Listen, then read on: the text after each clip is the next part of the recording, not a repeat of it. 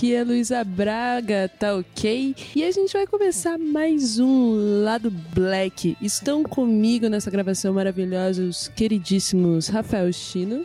Fala, galera, sobrevivente. E Pedro Maciel. Pedro Complicado Maciel. Olá, queridos e queridas. Hoje a pauta tá do jeito que o Ciro gosta, entendeu? Vamos falar sobre questões identitárias versus questões de classe, questões econômicas, versus, né? Só porque, assim, certa setorial da, da política brasileira acha que existe uma situação diversa, né? Mas vamos aqui debulhar os nossos pensamentos sobre o assunto. Antes disso, gostaria de lembrar a todas e todes que o Lado Black é um podcast independente na podosfera e nós contamos com o seu apoio. Então vá lá no nosso site ladoblack.com.br, tem links para que você possa nos apoiar no Padrim ou no Patreon a partir de um dólar ou um real. Ou se você não quiser ir no nosso site ver as nossas capas maravilhosas, você também pode acessar por patreon.com/barra e padrim.com.br barra Sua contribuição é importante para que a gente pague contas, ponto. É, além disso, nós temos as nossas páginas no Facebook, no Twitter, sigam a gente, fiquem por dentro. As páginas no Twitter, principalmente, são muito bem alimentadas e a gente recomenda aí que a gente se una Black Twitter, entendeu? A gente precisa de um Twitter preto, de uma podosfera já tuital maravilhosa e o lado Black está ativo nessa luta. Também sigam aí os indivíduos individuais que vocês acham interessante seguir, todos no caso, e apoie aí, vamos se apoiar, vamos se glorificar, porque 2019 é isso, né? Se a gente não se exaltar, quem nos exaltará, né, Brasil? É isso aí. E só lembrar aí que para 2019 aí estamos fechando, fechando algumas parcerias aí com ver o pessoal veio conversar com a gente e muita coisa legal espera aí. Então, fiquem no aguardo aí. Bem, então, com esse recadinho aí, vamos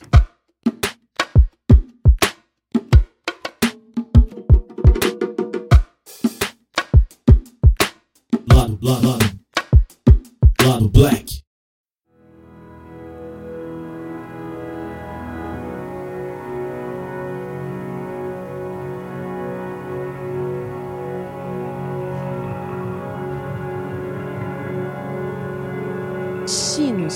Foi o proponente dessa pauta maravilhosa dessa noite. Vamos lá começar. Introdu introduza o seu questionamento para o mundo. Bom, vamos lá. É, uma coisa que tá rolando direto e tal, na verdade essa discussão é bem antiga, que sempre vem uma galera mais ortodoxa, por assim dizer. Que essa galera identitária aí tá desfazendo a luta de classe, e aí vem crítica, e aí a galera de identidade fala que essa galera marxista não entende eles, né? Então tem uma discussão muito antiga a respeito do que que... Como conciliar essa questão de classe, essa questão identitária, e aí a gente tem um vídeo do Ciro agora falando, a gente tem um vídeo muito bom da Sabrina falando sobre isso também. Eu falei, cara, a gente precisa falar sobre isso, porque acho que a gente, como a gente é um podcast que se propõe a ser tanto um podcast com um certo recorte de identidade, quanto também uma questão de classe, eu acho que seria legal a gente falar sobre isso. Né? Tan, tan, tan. É possível. é possível conciliar raça e classe, caralho. Nossa, gente. Isso aí é muito foda, né? Porque eu acho que essa é uma discussão aí recorrente, né, no, no nosso espectro político, assim, quem acompanha essas discussões mais afincas é, sabe que isso é uma discussão recorrente e na última eleição eu acho que isso se tornou um pouco mais evidente, porque foi uma crítica clara de um dos candidatos é, à esquerda à presidência, né? À esquerda, entre mil aspas, né? Ciro Gomes ele foi abertamente é, se posicionando não contra as pautas identitárias propriamente dito, mas quanto vamos fazer fazendo críticas aí ao tamanho da discussão que, que se tornou, né, ao alcance, é, a visibilidade que essa discussão identitária tem tido no, ultimamente, né? E isso eu acho uma coisa assim meio louca é, que as pessoas critiquem, né? Porque eu não consigo ver isso como uma coisa ruim. Mas enfim, a gente vai vai conseguir ter um papo muito louco com relação a isso. E a primeiro ponto que eu acho que seria legal a gente colocar aí seria o que é the fuck, que, que é essas diferenças, né? O que seria uma questão identitária e o que seria uma questão econômica, né? Ou político, econômica, né? Econômica. Identitária e econômica, assim, porque é, as pessoas veem, realmente são coisas diferentes, né? Eu acho que isso até é uma coisa interessante da gente pautar. É, para quem. A gente tem alguns teóricos que falam a respeito de identidade, mas tentando definir primeiramente, o que seria esse, essas questões identitárias, essas pautas identitárias, seriam os recortes que a gente tem dentro do nosso sistema, por exemplo. É, quando a gente fala da pauta, da pauta feminista, isso é um recorte que visa criticar a opressão que a mulher tem. Quando a gente fala da, da questão da identidade LGBT, são pessoas que se agrupam para falar sobre a opressão que elas sofrem. É, pegando um pouquinho do nosso episódio anterior do Fanon, eu acho que é interessante a gente pegar que essas pautas surgem, essas questões surgem exatamente porque essas pessoas sofrem opressão. Como essas pessoas sofrem opressão, elas acabam se aglutinando para combater essa opressão. E aí a gente tem a formação de diversos grupos, é, sejam eles, vamos dizer assim, de certa forma formal, como a gente pode ter um, um coletivo ou recortes dentro de partidos que pegam mais para essa questão, ou a própria, vamos dizer, militância de internet que se aglutina de certa forma, tentando combater essas opressões. Só que existe uma crítica que parte dos grupos de um marxismo mais tradicional que geralmente vem de pessoas brancas, que esses grupos podem ser cooptados por grupos liberais, porque a questão do recorte identitário está sendo muito foco desse grupo e está faltando a questão de classe, que é outra parte que a gente vai debater, que é a luta de classe tradicional, que é a, a proposição de Marx em si, que é que existe uma dualidade, um conflito de interesses entre dois grupos no sistema global, que seria a classe trabalhadora e os senhores, que os senhores tentariam lucro acima de tudo e os trabalhadores tentariam uma dignidade acima de tudo e esses do, esse, esse conflito, como já dito, ele, ele, ele não consegue ser conciliado, porque esse, esse conflito de interesses, sendo os senhores os donos dos meios de produção e a classe trabalhadora aquela que pode fazer esses meios agirem, existe esse conflito de interesses. É, a, a mim. A, é, posso falar? Por favor. é, não, é que a, a, mim me parece assim que. que é, já existe uma, uma falha em, em ver as duas coisas como totalmente opostas, né? Mas ao mesmo tempo eu consigo ver de onde também veio o raciocínio, porque, é, por exemplo, quando a gente vai falar de questões negras, muita gente, muitas vezes a gente fala de, de representatividade, né? E a representatividade, é, sei lá, a pessoa coloca um, um, uma negra como, sei lá, num cargo importante de uma empresa ou numa propaganda, ou coloca uma mulher numa, num cargo importante de uma empresa, quão isso é, constitui como um avanço significativo, ou, ou na verdade é, o, é só uma, um, um, engodo, né? Uma forma de perpetuar o, o sistema, né? Então, eu, eu, eu, eu é, realmente é bem, é bem complexo a linha aí, mas ao mesmo tempo tem que ter aí um tipo de visão macro que consegue ver tudo como, na verdade, uma coisa só, né? Já que o marxismo, a gente vê as coisas como lutas de classes, então a luta de classe também se dá em outros âmbitos além do econômico, né?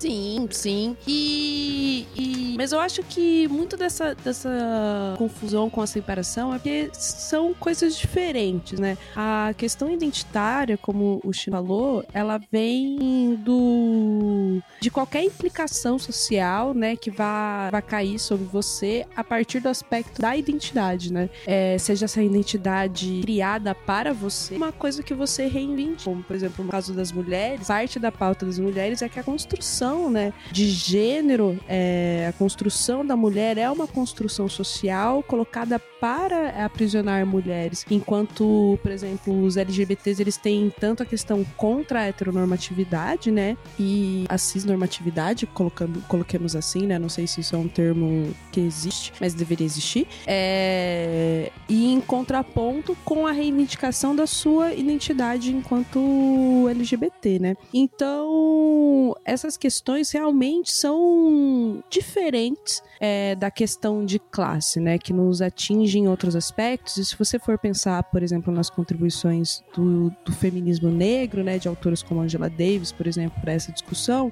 a gente percebe que a gente tem, né, já um, uma maneira de se pensar que coloca, as, coloca essas, essas é, opressões, digamos assim, ou essas lutas, não enquanto coisas separadas, né, mas enquanto partes de um todo que precisa ser é, combatido, digamos assim, pelo qual nós precisamos lutar. Então, acho muito incoerente quando a gente faz esses questionamentos relacionando, né, é, a que, é, desrelacionando, na verdade, a questão identitária da questão de classe em ambos os lados, né? Quando a gente tem um aspecto classista que ignora a questão identitária e também quando a gente tem uma questão identitária que ignora o aspecto classista, porque também, como o Chino disse, a gente abre um, um aspecto para que isso possa ser, não, não vou dizer cooptado, apesar de sim ser cooptado, né? Mas que, por exemplo, dentro da estrutura de classe, principalmente, você tem um aspecto financeiro e de poder, né, de visibilidade, que impacta muito na sua ação. Então, por exemplo, se a gente tem um, uma pauta negra que é absorvida, né, e levada a partir de um viés elitista, a gente vai ter uma, uma, uma, uma significação completamente diferente e um resultado completamente diferente para a maior parte da comunidade negra que não faz parte dessa elite. Então, isso é realmente falacioso, digamos assim. Então, deve ser tomado cuidado, mas a maneira como a gente faz essa discussão hoje em dia é que eu ainda acho exageradamente torta, né? Uhum. E tem uma questão que o Pedro falou da representatividade e tal. É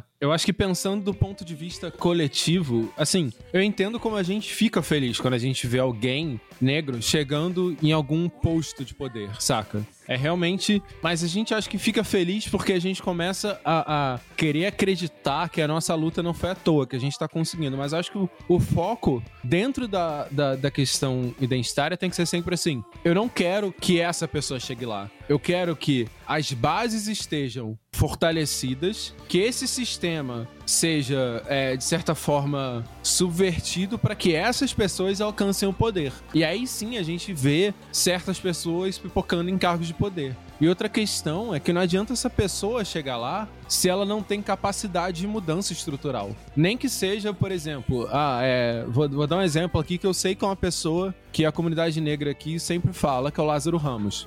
Por exemplo, para muita gente o Lázaro Ramos ser um ator da Globo Negro pode parecer uma coisa à toa, mas ele é um cara que geralmente está ajudando a galera. Então acho que ele, de certa forma, é alguém que a gente pode ter certa, vamos dizer assim, se permitir gostar dessa pessoa nesse cargo, porque apesar dele estar num sistema como é a Globo, que reforça muitas imagens negativas a respeito do negro, ele ao mesmo tempo é alguém que fortalece a comunidade negra de certa forma, saca? Eu acho que a gente tem que sempre olhar para esses viés, tipo, pô, um cara, um cara chegou num cargo de poder, tá? Só que essa pessoa pode ajudar a gente e de certa forma é, essa pessoa chegou a esse cargo de poder. Como é que tá a base? Como é que tá funcionando isso? Será que a a escola de teatro é aberta a pessoas negras? Será que existe uma pluralidade de pessoas negras fazendo teatro? Será que existe oportunidade de emprego para essas pessoas negras? Eu acho que a gente tem que partir em fazer com que essas pessoas chegaram lá ajudem a galera de baixo e ao mesmo tempo nosso foco tem que estar tá na base. Tem que estar tá nessa base, tá conseguindo acessar os meios que essa pessoa conquistou. Sim, sim. E, e, e é isso ponto que você colocou, eu acho muito interessante para que a gente consiga analisar a, a, coisa de pontos de vista estruturantes e individuais, assim, porque eu acho que ambos são importantes. É, o Lázaro Ramos, enquanto indivíduo, glória a Deus, espero que continue assim, que não, não não, não apareça alguma coisa dos fundos do, do, inferno para acabar com a nossa perspectiva individual com relação a certas figuras negras que ocupam esses espaços, como Lázaro Ramos, por exemplo. É, ele é uma pessoa que individualmente a gente consegue dar o nosso apoio e a gente consegue, inclusive, reconhecer o importante trabalho que ele faz em trazer visibilidade em ocupar esse espaço racista, que é a mídia brasileira, especificamente a Globo. Só que isso também não, no, não nos redime de fazer críticas à Globo, né? E de Uhum. ver que a Globo, apesar de ter no seu quadro alguém como o Lázaro Ramos, não deixa de ser uma estrutura racista e classista e que contribui para as mazelas do negro e do pobre e da mulher no Brasil, entendeu? Então, por mais que, que, que a gente tenha individualmente é, quadros que ocupem certos espaços nessas estruturas é, de poder que a gente critica, que a gente precisa desmantelar, e isso é ótimo, é, esses indivíduos ainda não fazem mudanças estruturais o suficiente né, nesses espaços para que eles deixem de ser essencialmente racistas, machistas e classistas, né? Então isso deve ser levado em consideração também, né? E mas eu acho que, que na verdade muito dessa, dessa discussão é, hoje em dia, mais do que o fato do, do, do viés é, identitário estar em voga, a gente tem um tá vivendo um, um momento em que a discussão classista não está nos seus melhores dias Sim. né? Digamos assim. E, e eu acho que a fala de muitas pessoas, inclusive do Ciro Gomes, né? Ele vem muito desse fato, da dificuldade em que a gente teve aí nos últimos, nos últimos anos, né? Na última década esses 15, 20 anos, de discutir, avançar a questão de classe em boa parte da população. E, em contrapartida, a gente tem nesse mesmo período um movimento de raça, um movimento de mulheres, um movimento LGBT que sim tem ascendido. Porque eles não estão presos, inclusive, a esses movimentos que têm como, como centralidade a questão de classe, né? Acho que é uma coisa importante da gente notar que essa, essa ascensão da, da, da discussão identitária se deu paralelamente, né, à questão de classe, em, em- às vezes dentro de instituições e instituições não, né, de espaços classistas como partidos, movimentos sociais, etc, que muitas dessas organizações têm um aspecto é, classista forte e mais é, de certa maneira hoje já fluem de uma maneira muito mais independente, né? E, e esse aspecto classista ele é uma coisa que deveria nos unir, né? En- Entre aspas, ele, ele é uma coisa que dentre todo é, dentro do recorte de cada aspecto identitário deveria nos unir e hoje em dia não nos une, né? A gente não consegue mais fazer com que as pessoas se, é, se atentem a- ao aspecto, à luta realmente classista, né? E aí a gente acaba vendo essas tentativas desesperadas de fazer com que o discurso classista se resuma a tirar as pessoas do SPC, do, né?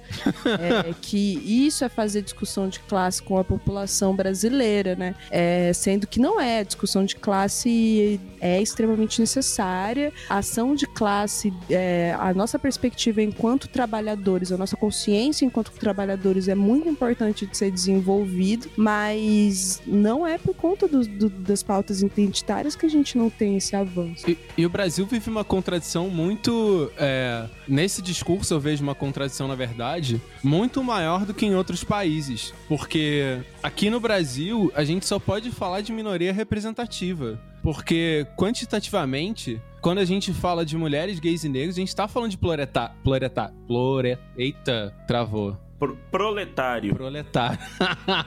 classe trabalhadora, pronto. A gente tá falando de classe trabalhadora, saca? A gente tá falando de praticamente. Se a gente fizer a soma desses três grupos, então, a gente tá falando de maioria da classe trabalhadora. Então, por isso que eu acho estranho essa divisão, essa visão de que existe a classe trabalhadora e os movimentos identitários. Eles são os mesmos, saca? Só que, acho que foi muito importante que a Luísa falou que, principalmente nos últimos anos, eu tenho observado que existe uma, uma, um certo tipo de sedução maior nos movimentos identitários, saca? Eu acho que é muito mais fácil perceber o machismo, o racismo, a homofobia dentro da nossa sociedade atual do que perceber a opressão do capitalismo, saca?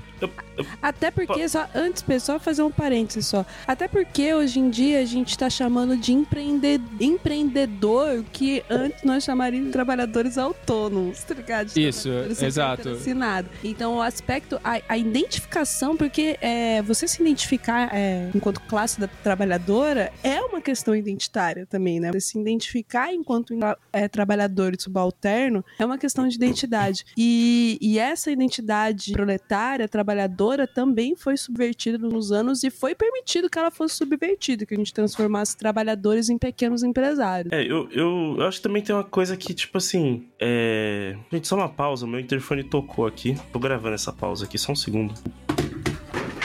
Estamos de olho no John falando que tá com febre em casa e mandando mensagem no Telegram no grupo de outros podcasts. Gente, desculpa, voltando aqui.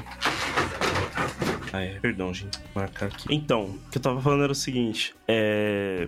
Eu acho que a luta, a luta de classe, assim, ela é, é Eu concordo muito com o que falou, que não, que não é tão, tão. que é mais. É mais atrativa a luta identitária. E eu acho que tem um fator aí que é que a, a luta de classes ela é muito antiga. Então ela já tem. Você sempre entra. Parece que, eu tô falando como um ponto de vista meu, assim. Que tô tentando entrar, sabe? Tipo, parece que você tá sempre pegando o bonde andando, saca? Você já pensa. Você pensa uma coisa, já existia isso. Você pensa outra, já existe aquilo. Já tem livros e livros e livros e correntes. E, e tem todo um, um glossário de palavras já pré-prontas ali e tal, que, que é muito, são muito antigas já e, já e, e se referem a outros contextos. Tipo, é, o lance, por exemplo, muita coisa que Marx falou era em relação a, aos trabalhadores ingleses ali e tal. E de uma certa forma, a pauta identitária ela é mais recente, né? Ela, ela conversa mais com, com o contemporâneo mais rápido, mais fácil, né? Com menos, menos fricção, menos. É... Tipo assim, para você falar de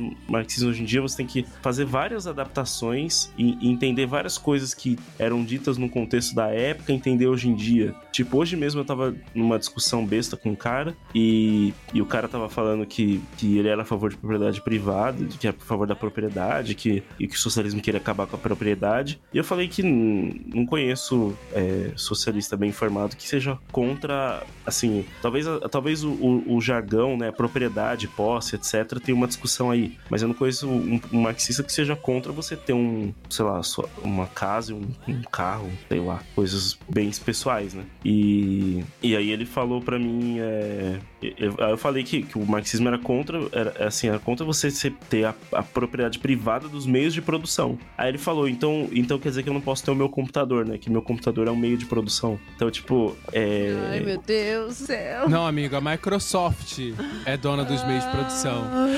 Não, não, calma. Asus. São idiota. A é, Nvidia. É, eu, eu, pensei isso, mas, mas assim, sendo, sendo muito, muito, muito complacente, calmo, assim, Tipo, até assim, depois de esfriar a cabeça, é a confusão, ainda que vem com má, muita má intenção, muita má vontade, tipo, tem o seu certo ponto, né? Tipo, ah, meio de produção. O que é meio de produção hoje? O que era na época de Marx, né? Então, tipo, acho que tem muito isso, assim. Eu Por isso que, que, eu acho que o, o, caminho é o documentário Zeitgeist, gente. Tô... Para, Pedro. Eu vou... Calma, pode falar assim do Zeitgeist. Eu vou derrubar o Pedro toda vez que ele fala desse documentário. É. A gente vai gravar. A gente, olha só. Eu vou firmar um compromisso aqui. A gente vai assistir e a gente vai falar sobre esse documentário pro Pedro nunca mais falar dele. Nossa. O 2 e o 3. O 1 um não existe. Eu sempre tenho que falar isso, que as pessoas não vão achar que eu sou maluco. O 1 um não existe. Não existe. Não, não existe nada daquilo. Mas, mas... Fala aí, Lu. Não, mas, não, mas, eu, não, eu... não, mas é sério.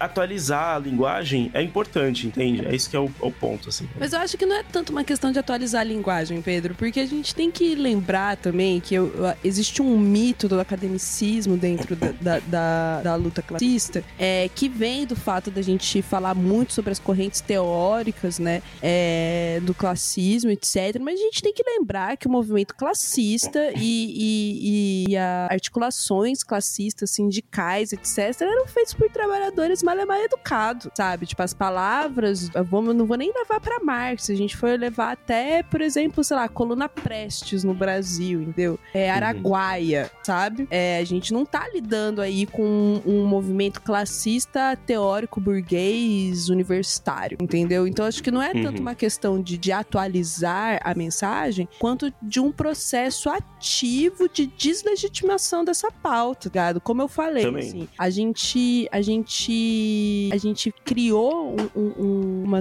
uma simbologia em que ser um trabalhador organizado, ser uma pessoa consciente é, de classe é ruim, né? É, é comunista comunista e comunista logo é ruim, né? Então a gente inclusive colocou toda uma áurea acadêmica em cima da, da identidade de classe, da consciência de classe, que na verdade não existe, né? Se você for, for pensar né, nos trabalhadores é, do campo, por exemplo, muitos deles são muito mais conscientes com relação à a, a, a, classe é, do que os trabalhadores urbanos, tá ligado? É, é. é porque for, for acho pensar. que porque, porque a, a, materialidade da situação de classes entre é, explorador e subalterno, eu acho que se dá muito mais, muito mais clara. E a gente, como eu disse, e reforço, a gente minou essa identidade de classe é, durante décadas, durante toda um, uma geração. E hoje em dia, trabalhador que se mata para ganhar dois mil reais na sua própria empresa acha que é empresário. Um freelancer acha que o seu computador é um meio de produção, sabe? É. É, então, isso é um, uma.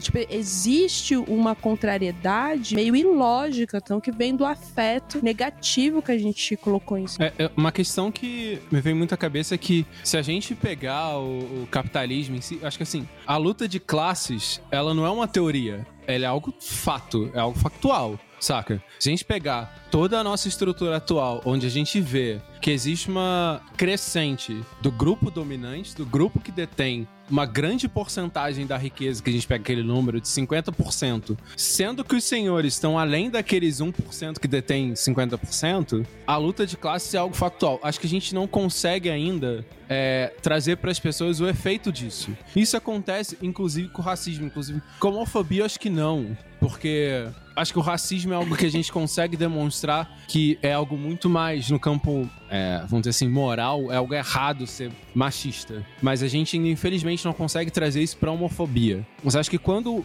a gente traz sobre a questão da classe, a gente não consegue demonstrar o quanto o capitalismo é genocida. Diretamente e indiretamente. A gente sempre esbarra naqueles números do ah, o comunismo matou tantos, isso o que, isso o que. Então é uma coisa muito importante. A gente esquece dos números das guerras que podem ser efeito direto do capitalismo. Saca? As pessoas não têm essa percepção. Como o capitalismo foi um, foi um, vamos dizer assim, um sistema que a gente pode chamar de uma evolução da tradição ocidental, do mercantilismo, que é uma perpetuação da dominação da nossa história. Se a gente olhar a nossa história, a gente tem essa grande tradição de ter um grupo dominante e um grupo dominado. A gente vê que as pessoas não conseguem conceber algo fora disso, saca? As pessoas não conseguem. E aí se cria, aliado a isso, esse mito do empreendedorismo, que é você consegue talvez ascender esse lugar. É possível que se você se esforçar muito, com essa questão da meritocracia, você deixe de ser subalterno. Então isso para de ser uma luta. Porque quando é uma luta, quem tá do outro lado, se ele vai pro outro, ele é considerado traidor. Mas o que a gente tem hoje na conciliação de classe, não. É que você deve almejar aquele espaço. Você deve almejar ser aquela pessoa. E se você, se tornando essa pessoa, você tá indo contra grande maioria da população, não tá errado. Você não tá traindo a sua moral, saca? Então, essa, por isso que eu achei interessante que a Luísa falou do, do, da questão rural, que as pessoas percebem que elas quase nunca vão conseguir ser os senhores da terra. Elas nunca vão ser aquelas pessoas que detêm os grandes latifúndios, saca? Agora, na indústria, não. Na, na questão urbana, não. A pessoa acredita que ela pode se tornar presidente da empresa. Porque isso acontece raramente. Uma pessoa ela consegue ser o self-made man, o cara que começa da base, ele e, é, e mesmo sem ser. Filho do Queiroz, é isso.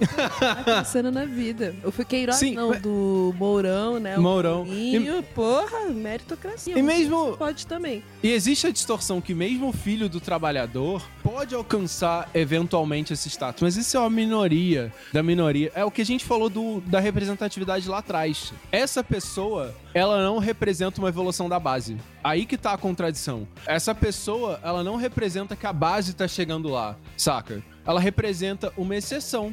Se a gente pegar, por exemplo, a Einstein, saca? Onde ele chegou, ou qualquer. Existem diversos cientistas que eram nada e por um acontecimento elas se tornaram figuras históricas. Pessoas que não tinham nada e se tornaram figuras históricas. Só que essa pessoa é uma exceção. E o que as pessoas não percebem é que a gente não tá ganhando com essa mente. E sim o sistema tá desperdiçando mentes geniais. Porque essas pessoas não foram afetadas pelas eventualidades que tornaram essa pessoa grande, saca? Quando a gente desperdiça isso, quando a gente não investe na base, a gente tá perdendo. É, é, é, incrível, a gente tem que chamar sempre aquela frase da Angela Davis que quando a base se move, quando a mulher negra se move, todo mundo se move junto. Eu acho que é isso, saca? E as pessoas não acreditam nisso. Elas acreditam, preferem acreditar que, ah, tem gente que é preguiçosa. A grande maioria não quer nada, não. Por isso as pessoas não evoluem. O que a gente vê que não é verdade. Quando a gente pega um cenário de uma indústria, quando a gente pega um cenário de uma empresa, quando o presidente vai lá na frente e fala, galera, e ele tem essa capacidade de mover as pessoas, falar,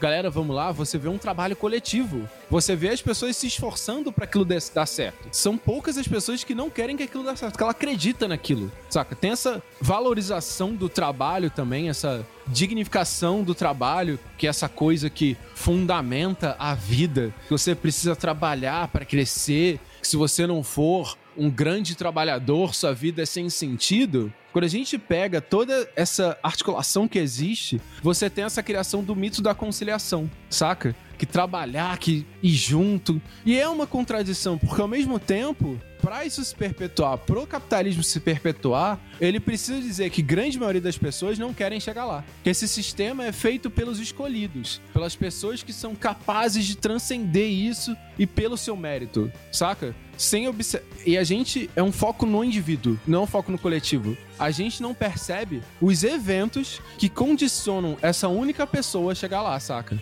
Essa é a maior contradição da conciliação de classe. É botar o foco no indivíduo e não fazer um estudo sobre o coletivo. Para mim, Marx, ele não é o criador da teoria da luta de classes. Ele é o criador da fundamentação do que é a teoria da luta de classes saca? Ele observa a luta de classe já acontecendo no cotidiano dele. Não, o, o eu acho que eu, eu, vejo também com outras palavras que se você é, olhar numa visão de quem tá sobrevoando a situação, você consegue ver claramente que tem, sei lá, é, 10 cadeiras e tem 11 pessoas jogando. É uma dança das cadeiras. E uma pessoa vai ficar de fora. Só que na verdade essa metáfora tá errada, porque são 100 pessoas e tipo uma cadeira com três pernas, saca? Pra ser mais exato. Mas enfim. É, o maior instrumento então, tipo... da. O maior instrumento do capitalismo é o excesso de contingente. Que aí ele Exato. consegue equilibrar e aí que ele se torna essa disparidade da luta de classes de interesses. Porque como o senhor, ele tem interesse em maximizar o lucro e ele não consegue isso sem as pessoas. Mas como ele detém os meios de produção, ele consegue gerar uma demanda excessiva para os cargos. Então ele consegue precarizar a classe trabalhadora, saca? Por esse senhor ser o dono dos meios de produção e por isso a gente quer tomar os meios de produção para que não exista mais isso, porque tomando o meio de produção, a gente consegue equalizar e quebrar essa contradição do lucro. A gente consegue quebrar com essa questão do, do senhor que ele quer maximizar o, maximizar o lucro. Com as pessoas donas das fábricas, todas elas vão ter um interesse comum, produzir para todo mundo. Então quebra essa contradição, saca? Então, mas tipo, contando a história, contando a história, contando a realidade sempre por um ângulo individual, ali focado numa pessoa, como a TV faz muito, como a mídia faz bastante, você sempre é, é levado a acreditar. Você sempre. Não é que você é levado a acreditar, mas você sempre acaba é, não, não tendo. A, tomando a consciência de que, tipo, pessoas vão ficar de fora, tá ligado? Independente do que elas façam, alguém vai ficar de fora. E, e, e mas você tá sempre olhando né, no, no ângulo dos vencedores, né? E. Então não é uma. Eu, eu, eu não sei, às vezes eu penso que não é uma política, porque política é pensar no, no, no todo. Se você não pensa no todo, será que ainda é política? Às vezes eu, me vem essa cabeça, essa pensa, esse pensamento, sabe? Não, acho é, que. Amigo, é, existem vários tipos de políticos que não olham para todas as pessoas. Uhum. É, então, mas, mas, mas assim, é, a, a política é olhar, é, é olhar pro todo, né? Tipo. Sim, a política não, serve é, para isso. É olhar, pro, é olhar pro todo, mas que esse todo vai ser contemplado é, e vai ter ali nessa estrutura política as mesmas condições de unidade e humanidade, aí são duas questões diferentes. O sistema político que a gente vive olha pro todo, só que ele olha para esse todo e coloca pessoas em locais diferentes a partir de alguns critérios. Mas o, o, o discurso ignora cara, né? Esse, ele, assim, ele pode agir dessa forma, mas ele, ele nunca se presta exatamente ao que ele está fazendo, né? O discurso nunca admite o que de fato ele, ele faz, assim, a, a todos. Ele sempre, por meio de, de um jogo de palavras, por meio de exemplos muito absurdos, por meio de tokens, é tipo, ele sempre tenta contar uma história que não narra o todo, né? É, ele faz um jogo de. É, é como se ele fizesse um jogo de câmeras que impede a gente de, de enxergar a realidade. Uhum, é, É, é, o- é que eu vejo. Uhum. É, vamos avançar um pouquinho da, na pauta. E eu acho que é legal a gente falar. é, a gente parte muito da, da questão de como funciona o, o sistema de lutas de classes. Mas acho interessante a gente comentar que o que gera muito essa discussão que a gente está tendo é que é a falta de percepção da esquerda tradicional sobre raça e gênero. Por que, que isso acontece, saca? Por que, que é- é- essa esquerda tradicional, branca, que tem muito a ver com a questão do, do intelectualismo e tal, por que, que ela parece afastada? E, e não é da esquerda toda. É dessa parte da esquerda que bate nas questões identitárias, que fala que, ah, não, a gente precisa focar em outra coisa, saca? Acho que é interessante a gente Eu- comentar sobre Posso- isso. Desculpa, eu só queria fazer uma pergunta. Como que vocês conseguem conciliar, tipo, a luta, por exemplo, LGBT e a luta de classe econômica? É possível? Sim, porque a luta LGBT ela é marginalizada pela questão de classe. A pessoa negra, ela é é, marginalizada pela questão de classe. É, inclusive, por exemplo, dentro do, do, do movimento LGBT, você tem um recorte classista, tá ligado? Você tem um- um- um- uma situação, inclusive se você for. É, você tem um recorte classista, assim. Você tem pessoas que, por exemplo, vão pertencer à sigla LGBT, mas que devido aos seus privilégios de classe, elas podem ou não ser atingidas, né? É, da mesma maneira que pessoas de classes subalternas são atingidas, ou como ela pode também ser se posicionar de uma maneira, num campo contrário às pessoas dentro da própria sigla, né? Se você for pegar aí, nosso querido amigo Holiday, né? Que Uhum. embarca é, né, na, na questão de sexualidade e raça, né? Ele abarca muito bem essa questão. Então, assim, é, eu acho, eu particularmente acho que a questão classe, ela é sim fundamental, né? Você, você ter um- uma crítica econômica é, com relação às pautas identitárias, eu acho essencial para que a gente possa, por exemplo, diferenciar uma Condoleezza, Condoleezza Rice de uma Angela Davis, entendeu? Mas, É, mas a minha pergunta é assim, é tipo, o- em, que, em que nível o capitalismo ajuda a manter a homofobia viva? É, olha só, é, tem uma coisa interessante que é um estereótipo que existe, que é a questão do gay rico. Que, sim, porque é, existem gays brancos que têm um poder aquisitivo já, e elas conseguem, de certa forma, se normalizar ou elas serem aceitas pela sociedade por elas não expressarem uma, uma feminilidade, por assim dizer, ou uma expressão, as expressões gays na sua diversidade e tal, existe esse mito, esse estereótipo que existe o gay rico, né? Que, é- que o movimento LGBT tem os gays que são ricos, então teria a questão de classe. Mas, por exemplo, se a gente pensar na sigla T, se você pensa que transexuais não têm esse privilégio, porque se a gente pensa, por exemplo, quando a gente fala de travesti, não vem uma, uma, uma mulher transexual rica, saca? Você pensa logo quem? Prostitutas que tiveram que vender os seus corpos porque o mercado de trabalho não aceitou elas, saca? É, Eu acho que maneira- se você... Oi, pode falar. ah, não, pode terminar aí.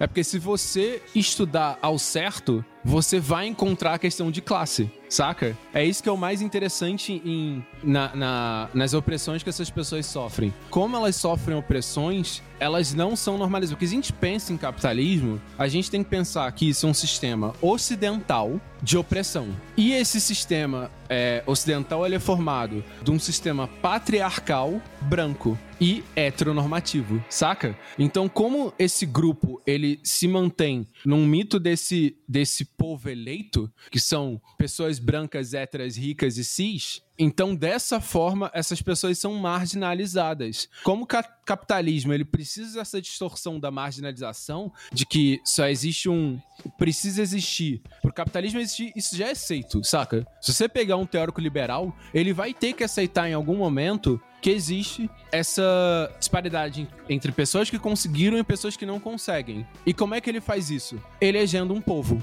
saca? Ele elege um. Ele faz esse povo eleito que consegue, que tenta, que estuda, Só que em vez dele culpar, botar a culpa no sistema, ele bota a culpa nas pessoas, saca? Ele bota a culpa no oprimido de não conseguir alcançar esse status. Enquanto a luta de classe fala que não, é o contrário. Por esse sistema ter esse povo eleito, por ele ter esse agrupamento de pessoas e favorecer esse grupo no qual ele se sente confortável, ele tem um efeito de marginalização. Então essas pessoas têm sim uma questão de classe, porque elas são marginalizadas, elas não são aceitas. Saca? Um exemplo bem prático. Se for, porra, uma mulher trans concorrer pra uma vaga e um cara cis branco, mesmo que os dois tenham o mesmo tempo de experiência e mesmo estudo, possivelmente quem vai ser contratado é a pessoa branca. Por quê? Porque ele é mais aceito pela sociedade. É, ele, é mais, ele é mais aceito pelo. E como é um sistema hierárquico, existe essa, essa questão de que não existe representação também, saca? Como essa base é marginalizada, é um ciclo. Tipo, pessoas brancas ascendem, que aceitam pessoas brancas, e, e, e só com as pressões desses grupos marginalizados que se consegue mudar um pouco isso, saca? É, porque uma coisa que a gente tem que ter em mente é que o capitalismo, é, ele é mais do que só um sistema que é, demonstra uma coisa, ele é uma força, né? Ele é um, um, uma maneira de dominação, né? Uma forma de dominação. Então, por exemplo, como que a gente pode relacionar nessa questão do classismo da identidade? A partir do momento em que, por exemplo, através da, da ferramenta do capital, do, do excluir as pessoas do, do, da sociedade, né? Em termos financeiros, inclusive, se torna uma ferramenta é, de opressão que se exemplifica muito pelo, por isso que o, que o Chino disse, assim. A gente tem, é, hoje em dia, um pouco menos. Eu vou colocar assim, pouco menos. É, Bem mas, pouco. É, o, a questão LGBT, é, assumir-se LGBT tem consequências práticas na sua vida financeira, né? Na sua existência na sociedade capitalista. Você pode ser demitido, você pode ter prejuízos na sua sobrevivência, né? Porque a partir do momento em que você não tem um emprego ou você é relegado aos empregos é, subalternos, é, isso vai ter um, um aspecto dominativo exclu excludente, né? Vai fazer com que você é, se afaste da sociedade como um todo. É a mesma coisa na questão de, de raça, é a mesma coisa na questão de classe, é, de, de gênero. É, o capital, ele é poder, né? Ele é poder. Então, se você gostaria que pessoas não tivessem idade, uma das maneiras de isso é fazer com que elas estejam posicionadas abaixo de você, né? Dentro do, dentro do sistema, dentro da estrutura do capital, que você tenha poder sobre essas pessoas, inclusive de tirá-las da sua vista ou de excluí-las da sociedade, né? E, e, e, nesse sentido, a gente vê essa ferramenta sendo usada cotidianamente, além de toda a questão ideológica. É, e, e uma, um ponto que eu acho muito interessante a questão, porque a esquerda deixou de ver é, como a esquerda negligenciou nessa questão é, eu vejo como uma questão um, um tanto quanto não vou falar egóica, assim, né? Mas de. Egóica não, melhor. É uma coisa que realmente, apesar da, da classe ser fundamental e, importantíssima para que a gente, para que, por exemplo, qualifique as pautas áreas, você não tem pautas áreas dentro de uma discussão cis, essa discussão perde, é, perde sua especificidade, né? Você tem ali toda uma classe trabalhadora que é uniformizada enquanto por exemplo, branca, hétera e masculina, né? Que são a, a, os outros aspectos que não, não balizam né, a questão de classe. Então, dentro de, de um viés que seja apenas classista, a gente observou em uma tendência que é, né, duramente até hoje, mas que não, também não é uma discussão nova, né? A, a falta de recorte e as contradições racistas e machistas e homofóbicas dentro dos movimentos classistas, é porque a partir do momento em que você tem apenas essa, essa, essa esse recorte de classe, é, você abre espaço para uma normatização que, de novo, não vai contemplar né, aquele grupo com o qual você tá que você tá mobilizando, né? E isso é uma coisa muito louca, porque a, a, a partir de certo aspecto, isso pode ser feito, inclusive, através do viés religioso, né? Se a gente fosse pegar aquela galera que, inclusive, existe, né? Super mais à esquerda, mais extrema esquerda, digamos assim, mais extrema marxista, do tipo religião não existe, né? É, e não deveríamos ter um sistema religioso. Isso seria uma pauta identitária que dentro da ditadura militar teria, teria esvaziado e muito, né, a comunicação do, do povo para com os movimentos sociais, né? Se houvesse essa delimitação de que o recorte religioso ou as pautas religiosas não deveriam entrar na, na dentro da discussão dos movimentos é, de resistência da época, né? Então, Sim. então existe, existe, eu acho que uma negligência que vem do privilégio, porque de novo, dentro dessas organizações de resistência, ou movimentos sociais, você tem sim é, estruturas racistas, machistas, quadros e indivíduos machistas, racistas, homofóbicos, que essencialmente deverão ser ou combatidos ou vão ter que ter o seu movimento modificado, né? E isso também é uma dificuldade muito grande que você vê nesses, pelo menos que eu já vi nesses ambientes, assim, né? Também de você conseguir fazer avançar essa discussão, sendo que muitas das pessoas que teoricamente ali são seus companheiros de luta vão ser diretamente impactados, né? Por, por um combate ao machismo, por exemplo. É, uma, uma coisa que me vem é a questão da, da trabalhação da relação humana em si, saca? Eu acho que isso, isso tem a ver tanto como funciona o sistema de opressão em si e de marginalização,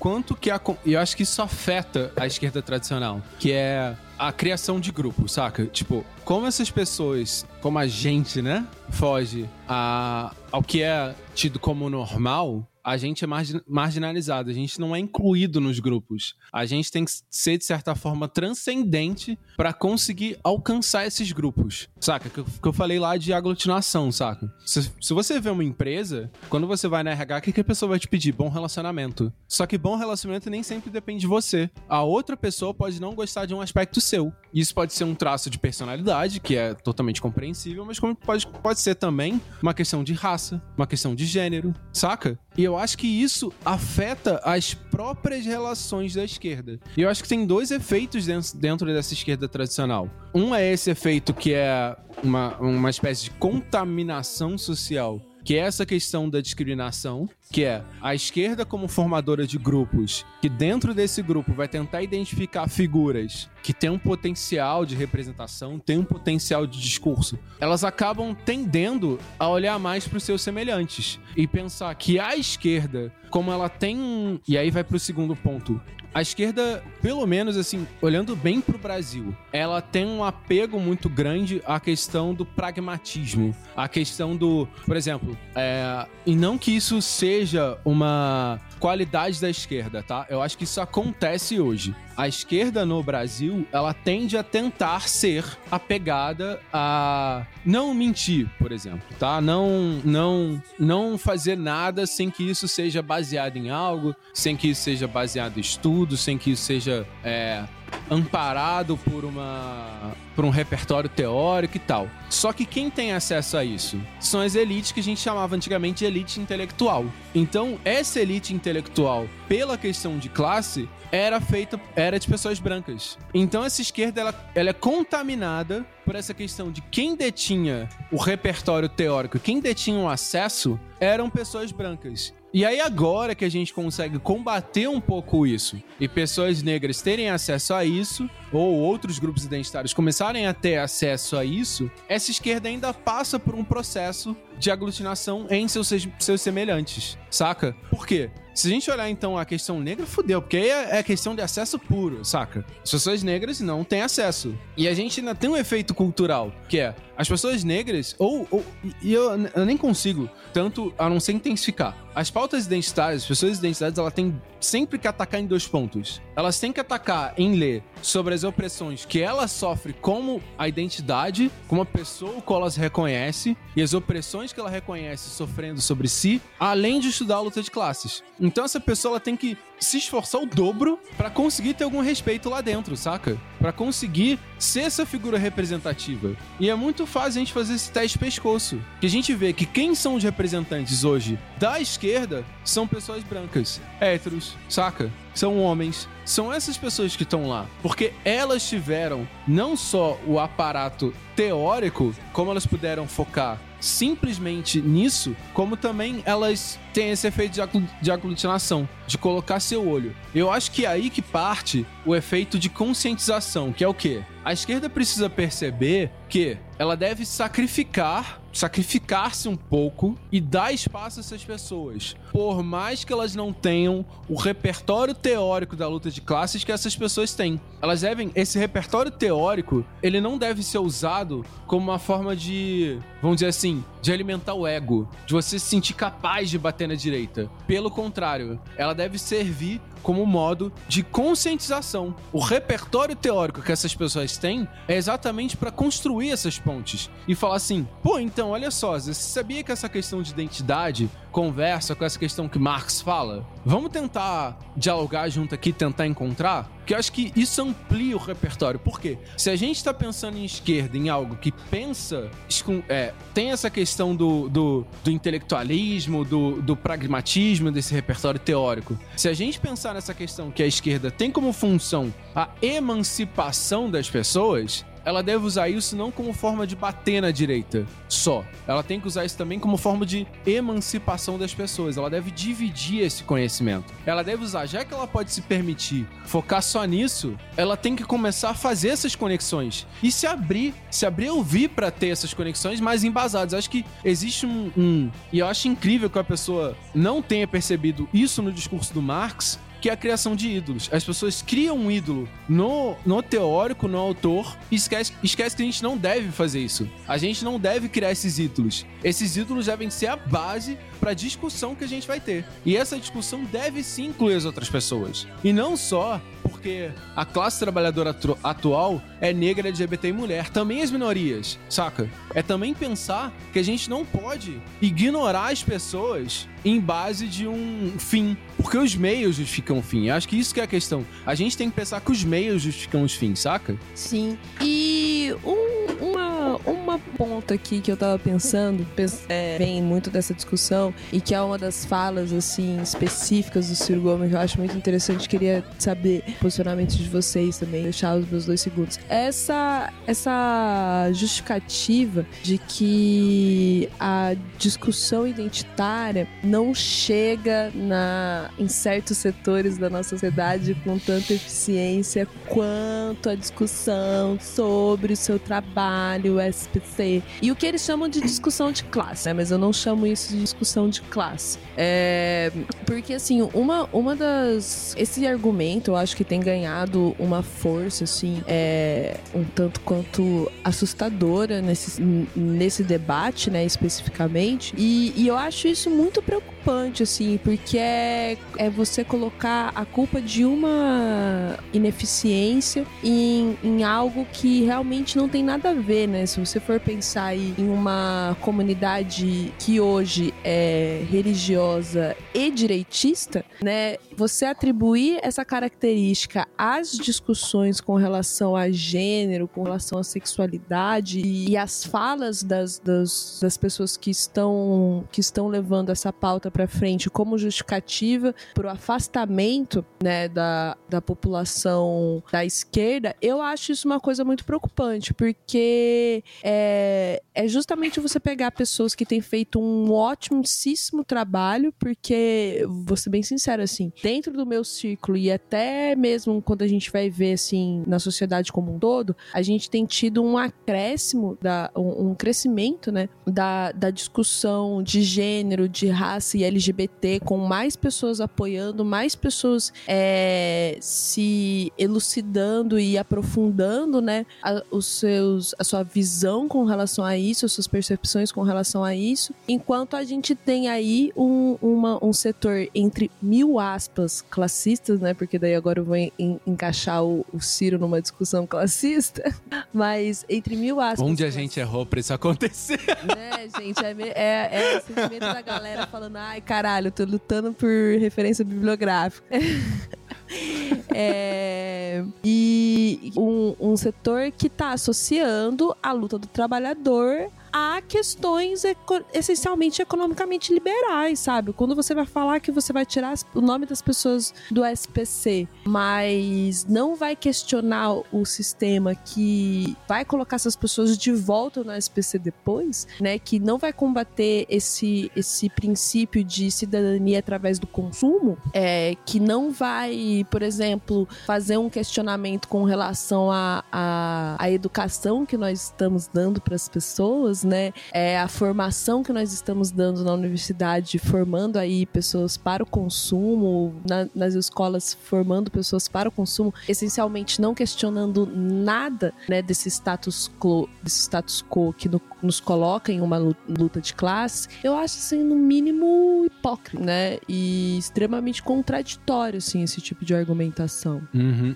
É, inclusive a percepção do Ciro é bem identificado como de uma. Nossa, chamar um Ciro de esquerda tá foda. Mas de uma esquerda liberal. Por quê? O que, que o Ciro faz? Bom, nosso povo, infelizmente, ele tem um problema. Ele se endivida. O povo se endivida. Então a gente tem que tirar esse povo do endividamento para ver se o país cresce. E ele não percebe, por exemplo, algumas pessoas se endividam porque elas não têm o que comer. Algumas pessoas se endividam porque senão elas não pagam aluguel. Algumas pessoas. Ele, ele não culpa o sistema. E aí ele cria uma distorção, que é a solução dele, que é o quê? Já que as pessoas se endividam, eu preciso tirá-las da dívida porque a União consegue pagar isso. E aí isso não vai voltar a acontecer. As pessoas vão voltar a fazer o país crescer. Por quê? Elas têm essa capacidade, eu só preciso dar um empurrãozinho. Elas vão encontrar essa visão emancipadora delas em si e vão deixar de se endividar. E a gente não vai, isso não vai acontecer lá para frente, porque eu como esquerda liberal, quando for presidente, vou conseguir parar essa distorção porque eu vou reduzir a desigualdade. Eu vou conseguir isso, saca? O discurso dele é exatamente isso. É, é, é muito assim, e eu vejo e eu vejo problemas, problemas. É, eu vejo que as pessoas aderindo a, esse, a essa argumentação sintomático do porquê que a gente não tem uma classe esquerda, porque os grandes representantes da nossa classe esquerdista são a Gleice Hoffmann e o Ciro Gomes, né? Então, uhum. o, o, é, o nível de debate que a gente está fazendo, né, de um partido dos trabalhadores que está apoiando as mesmas pessoas que infringiram o golpe neles por uma manutenção de poder e um candidato que, né, que um, um político que, né, né, senhor, não tem nem palavras para falar sobre o Ciro Gomes mais, é, que, que, que vem justamente fazendo o uso da, da, daquela retórica que o Pedro citou, como aquela retórica que fala várias coisas, mas de fato modifica pouquíssimo das estruturas que mantêm as pessoas nessas condições. E, e uma coisa que você falou, que eu tava, eu tava tentando lembrar que tinha outra parte da sua fala, que eu acho interessante, que é eu nesse podcast acho que, tipo assim, posso me usar como exemplo. O aprofundamento do meu estudo sobre classe veio de eu primeiramente me interessar por uma questão identitária. E eu vejo que nos últimos anos isso aconteceu demais. Eu acho que, por isso que eu falo que quando alguém vem com pedras para criticar os movimentos identitários sem querer antes partir de um ponto crítico de estudar o assunto a fundo, e aí eu critico a esquerda porque a, a esquerda tradicional, vamos encaixar, porque eu não gosto de dizer esquerda como se eu não fizesse parte dela, mas essa crítica que parte de uma esquerda tradicional, me parece que são de pessoas que nem tentaram ler os autores que debatem sobre esse assunto. Eles não conseguiram tirar um pouquinho desse tempo do estudo tradicional de luta de classe, que eu acho que existem estudos importantes que fazem essa conexão entre. E se você vê, é, lançou uma lista há pouco tempo sobre. Acho que é lista epistemológica que fala sobre cada autor, que sei lá o que. Fanon não tá lá. Se a gente pensar Fanon, que foi o episódio anterior, eu vou referenciar ele pra caralho. Por exemplo, Fanon pra mim tinha que ser uma linha de pensamento, saca? Eu enxergo potência em ele ser não só um autor fim, mas um autor que inicia uma nova linha de pensamento, saca? Assim como Angela Davis pra mim é alguém que inicia uma linha de pensamento. Ela, ela tem um poder de sua teoria ser tão interseccional em diversos assuntos que você não, você não precisa, para entender a linha de pensamento dela, ler trocentos autores. Mas se você quiser seguir a linha dela, é interessante você seguir essa linha de pensamento e aglutinar autores. Mas voltando sobre a questão do, dos movimentos identitários e tal, dos movimentos sociais em si, é, eu percebi que nos últimos 10 anos, por conta da internet, esses movimentos ganharam muita força de aglutinação, saca? Eu lembro que os movimentos estudantis, para mim, sempre foram movimentos muito focados na classe. Eu não conhecia, tirando quando eu vim aqui pro Rio, um movimento estudantil negro. Eu conhecia a, o JS, eu conheço, nem sabia do JC, mas o JS tem um, um, uma inserção muito grande até em, em cidades anterior, que não tem uma faculdade pública e tal. Eu conhecia esses movimentos que têm uma ligação partidária, mas que estão muito mais focados na pauta de classe. E eu não me senti atraído por isso. Só que eu percebo que muita gente se vê atraído pela questão identitária, saca? E eu vejo gente que se encaixaria dentro de uma esquerda liberal que poderia ser cooptada para drogas mais pesadas. Não, é Saca? exatamente isso que eu ia falar. As pessoas não entendem que a, a pauta identitária é a porta de entrada para outras drogas mais fortes, né? Uhum. E outras drogas mais profundas, assim, porque a. Primeiro, porque, eu- como, como eu disse, é uma questão que hoje em dia é de mais proximidade para muitas pessoas. As pessoas conseguem se entender muito melhor enquanto mulheres do que enquanto trabalhadoras, mesmo sendo uma mulher trabalhadora. É, então, tem essa questão da, da palpabilidade da, da, da questão identitária, é, tá mais próxima das pessoas. E segundo, porque realmente, assim, a partir do momento em que você integra esses espaços, por mais que você conviva, é, por exemplo, com uma galera que paute de maneira não classista, as probabilidades de você encontrar uma pessoa classista nesse meio, nesse meio é ainda muito grande, né? Se a gente não começar a escrotizar as pessoas do movimento identitário até elas odiarem a questão de classe, é, a gente é, a probabilidade de você conseguir inter- interseccionalizar esses dois pontos é muito maior a partir do momento em que a pessoa já está ali, né? E, e a gente tem que lembrar que se a questão identitária fosse um problema assim tão grande para a questão classista, é, a gente ia estar tendo um movimento hétero de esquerda amplamente fortalecido, né? Não essa pataquada que a gente tá vendo aí hoje em dia de ver mulheres, negros, LGBTs, indígenas à frente de um movimento de resistência nessa situação caótica que estamos vivendo, né? Uhum. Sim, marxismo tá na boca da criançada. Pedro, diz aí o que que você que que você acha. A gente tá. Cara, eu, sei lá, tô um pouco perdido. Mas é, acho que. É porque eu acho que o Pedro é um exemplo do que a gente tá falando. É, o Pedro é uma Porque- pessoa que nós estamos inserindo aí em drogas pesadas. Porque Fazendo- se a gente pensar na criação, na criação desse podcast, ele partiu inicialmente numa percepção identitária. A gente se aglutinou porque a gente é preto. E a gente sentia falta de podcast preto. Mas a gente acaba querendo discutir questões políticas, questões de classe. Saca? É Sim, verdade. com certeza. É, eu, realmente, eu realmente fui cooptado. E, e funcionou. Acho que- da, da mesma forma que as pessoas falam pra mim assim, é, as pessoas falam, pô, acho que é, precisa, você precisa se engajar mais na luta agora que você se coloca assim e tal. Eu acho que eu, eu, e eu vou engajar em algum momento, sabe? Mas eu só preciso encontrar. né? Não é fácil assim, sabe? Então, da mesma forma que a gente. Eu vejo os, os pessoal falando. é, vamos, aqui mesmo a gente fala, não é só tipo ser esquerda estilo de vida. Vamos tentar, tipo, tem que ter a prática real, não sei o que e tal. Acho legal uma pressãozinha, mas também a pressão também não pode ser muito grande, porque é, é- acho que é um, acaba sendo um- uma evolução natural também, né? Tipo. É, eu acho que não, não- é tanto uma você questão não de sai da apatia. Ai, desculpa, vai. Só pra, só, só pra terminar, você, não- você não vai, você não vai sair da apatia completa pro, pro voluntário do MTST em, em, em dois tempos, saca? Acho que tem gente que é assim, mas quando é muito rápido assim, também, também às vezes vira fogo de palha, né? Tipo, Uhum. acho que é uma coisa que vai construindo, né? Sim, até porque eu acho que não deveria ser uma questão por, por pressão, deveria ser uma questão por encaminhamento. Porque se você pressiona alguma coisa é, de maneira é, indiscriminada, você só tá empurrando a pessoa, mas você não tá dando necessariamente um direcionamento, né? Eu acho que é muito diferente, por exemplo, nesse momento que a gente vive. Se há possibilidade de aglutinação, de ações e tal, em espaços que, por exemplo, você, Pedro, agora já poderia começar a se ir, de rolar um encaminhamento. Falar assim, porra, Pedro, porque ó, tá tendo essa movimentação aí perto da tua casa, esse coletivo, a galera ouvir dizer que é mó legal, cola lá, tá ligado? É um, um, um incentivo, né? Uma apresentação. Eu acho que isso deve ter o tempo todo, porque isso é aquela porra de trabalho de base que a gente fica falando o tempo todo, né? É, mas às vezes também existe uma uma pressão para que a gente empurre pessoas para certas discussões, sendo que a gente efetivamente não tem nem estrutura para abarcar elas, né? Para recebê-las, para acolhê-las e poder de fato estimular né, uma ação coletiva. Assim, existem, obviamente, existem muitos espaços, é, mas ainda é uma questão muito concentrada assim, em capitais, as. Tipo, eu posso falar assim, aqui em Londrina, se alguém chegar e falar assim, pô, Lu, Luísa, é, não sou da universidade e não tenho um trabalho que tem sindicato, representação em sindicato e quero me organizar. Como fazer? Tipo, eu vou ter que dar uma pesquisada para direcionar essa pessoa pra algum lugar, tá ligado? É, porque realmente não há uma estrutura ampla, assim, né? E eu tô falando de Londrina, que nem é, tipo, interior esquecido do país, é uma cidade grande. Então, eu acho que esse direcionamento tem um potencial de ser muito mais orgânico e, e geralmente quando ele é feito dessa maneira é qualitativo, realmente. E quando tem o, o momento de, de inserção em espaços, também há essa abertura, né?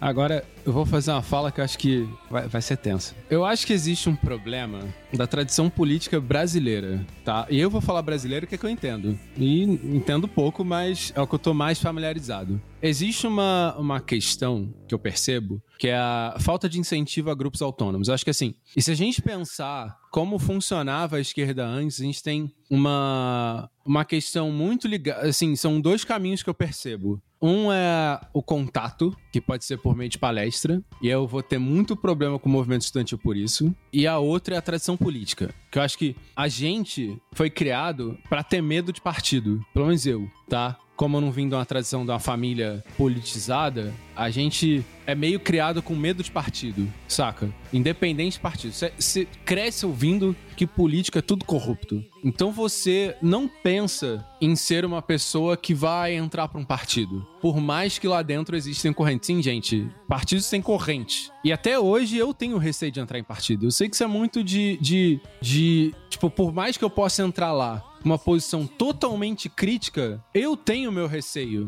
saca? De, de entrar mais nisso até hoje. Então acho que a gente cresce, como a gente também não tem, o Brasil não tem uma tradição democrática, a gente não tem essa tradição de aglutinação, de perceber como funciona a política fora dos partidos políticos. Como funciona, por exemplo, uma associação de bairro. A gente acha que isso é tudo fachada, saca? Então acho que isso pega muito no que aconteceu com o efeito da internet. Porque na internet você não tinha partido. Você tinha essa aglutinação, você tinha essas pautas. E por que, que eu fa falei minha crítica ao movimento estudantil? Por quê? Quando eu comecei a me interessar por assuntos de esquerda, todas as palestras, tudo que eu me interessava acontecia duas ou quatro horas da tarde, em um lugar que era fora de onde eu podia alcançar. E se a gente pensar que boa parte dos trabalhadores lá com 4, 5 horas, e eles ainda têm que pensar o caminho de casa, eu acho que isso é uma tradição excludente, saca? É exatamente o que para mim aí pega, o que para mim falta aí é o recorde de classe nesse tipo de postura, saca? E é uma coisa que eu sou crítico.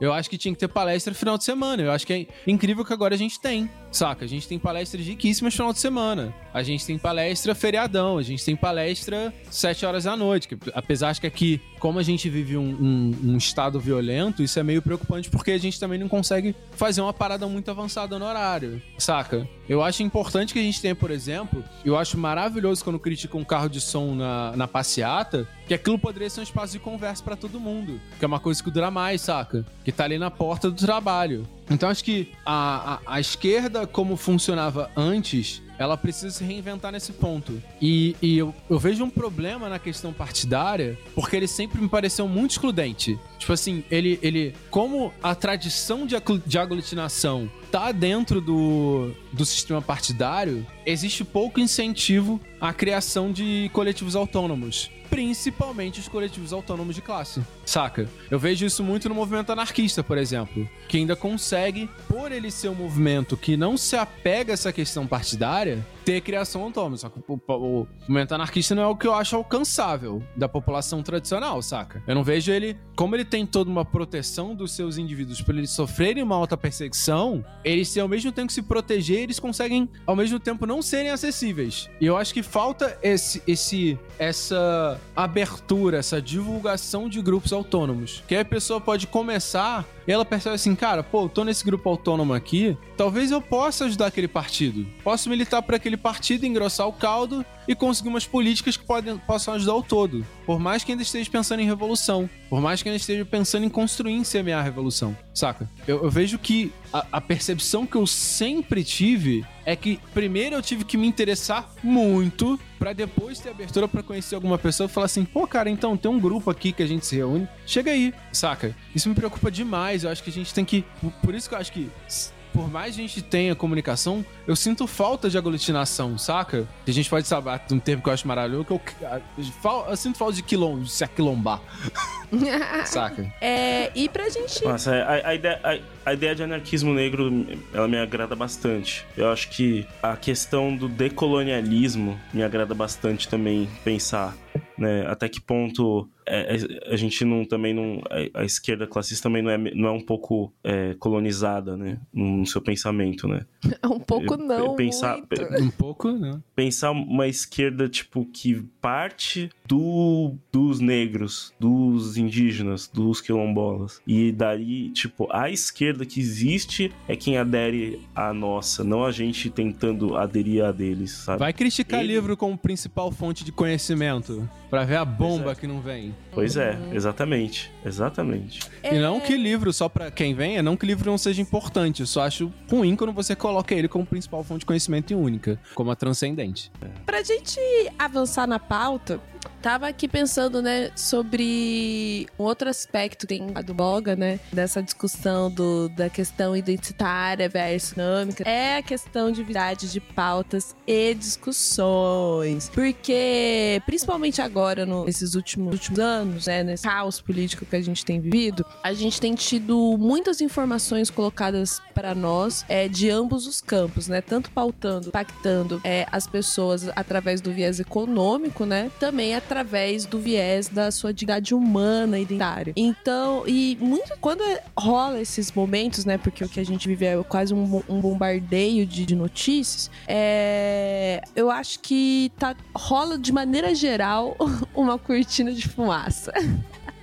né? Ou, é, de maneira. Não, Termo do momento. É, eu acho que eu vou colocar de maneira geral, porque eu acho que tudo que isso que tá acontecendo é uma cortina de fumaça, não é coisas específicas. Eu acho que dentro, tanto na, na questão econômica quanto na questão é, identitária, a gente tem vivido um bombardeio muito grande, que tudo que vemos é uma grande cortina de fumaça. Mas esse argumento tem sido também muito colocado, né? O que é, o que não é cortina de fumaça e tal, né? É... Quais os pensamentos de vocês com relação a isso? Karen, nossa, isso, isso funde minha cabeça. Porque eu, eu fico pensando, de pensar no governo atual, como o Pedro falou, a gente tem que dar contexto, né? Então, gente, para quem não sabe, a gente tá no dia 10, 10 dias com Bolsonaro eleito presidente. E o Bolsonaro, ele trouxe o verdadeiro freak show pros seus ministérios, saca? Pautas que a gente nem pensariam ser discutidas no Brasil estão sendo discutidas. Como, por exemplo, o ensino do criacionismo como, por exemplo, refutar a teoria da evolução, que se não me engano tem um termo um pouquinho melhor, mas. Então, a gente tem gente falando mal da teoria da gravidade, lei da gravidade. O que é a cortina de fumaça? Eu não sei, na verdade. Cortina de fumaça seria, por exemplo, é, as pessoas jogarem pautas que não se, se, se configurariam em lei ou em, em uma questão legal, mas são pautas que incomodam, são pautas que são bizarras, saca? É, polêmicas. Por exemplo, a questão do. É, são pautas polêmicas, mas elas não necessariamente estão se configurando em lei. Não a pauta que a galera reage, por exemplo, como a pauta indígena, saca? A pauta indígena é um processo que tá tentando ser legalizado. A questão do MEC é uma coisa que tá tentando ser legalizada. Os dois maiores exemplos são da, da Maris, que é do Menina Veste Rosa e Menino Veste Azul, e teve um antes. E o, por exemplo, o pau pequeno do, do filho do Bolsonaro, saca? Isso tudo a galera tá falando que é cortina de fumaça pra galera perder o foco do que tá acontecendo, só se focar nisso, e enquanto isso, por trás, a galera tá passando pauta liberal, tá matando indígena, saca? Por isso que a galera tá chamando de cortina de fumaça. Porque isso, necessariamente, não tá configurando numa lei, não tá configurando em algo concreto.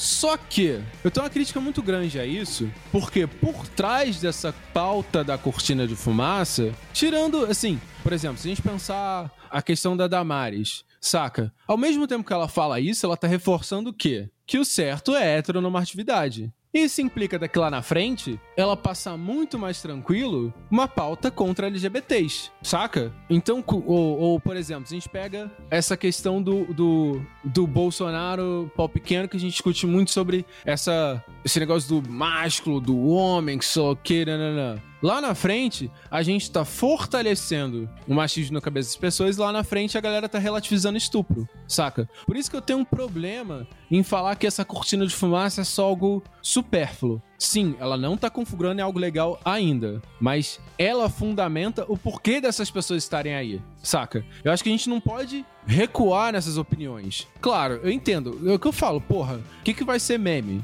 O IOF ou o menino veste rosa, saca? Tipo, eu acho que. Por isso que eu fico preocupado. Porque eu acho que esse mundo bizarro, infelizmente, ele tem um efeito de memetização muito grande, saca? Tipo assim, a gente tá vivendo 10 dias de tensão, velho. Eu não esperava que fosse tão frenético, saca? Eu tô um pouco chocado o quão frenético tá sendo o movimento do, do governo Bolsonaro. Tipo, se o Ciro falava aquela questão de que durante os seis primeiros meses o presidente tem poder imperial, parece que o Bolsonaro vai aproveitar isso bem, saca? Durante vai ser seis meses que ele vai aproveitar todos os dias pra jogar uma bomba. No primeiro dia já tinha bomba, saca? Em quatro dias a gente já tá assim, caralho, como assim, velho? Já? Então, assim, e, e, faz pensar, se ele já tá falando isso agora, o que, que vai ser depois? Quando tiver tudo estabelecido, quando o presidente da Câmara estiver em voga, saca? Que é quando ele consegue ter poder de passar coisa. É quando a gente vai entender realmente como tá funcionando a real política do Brasil, saca? Então,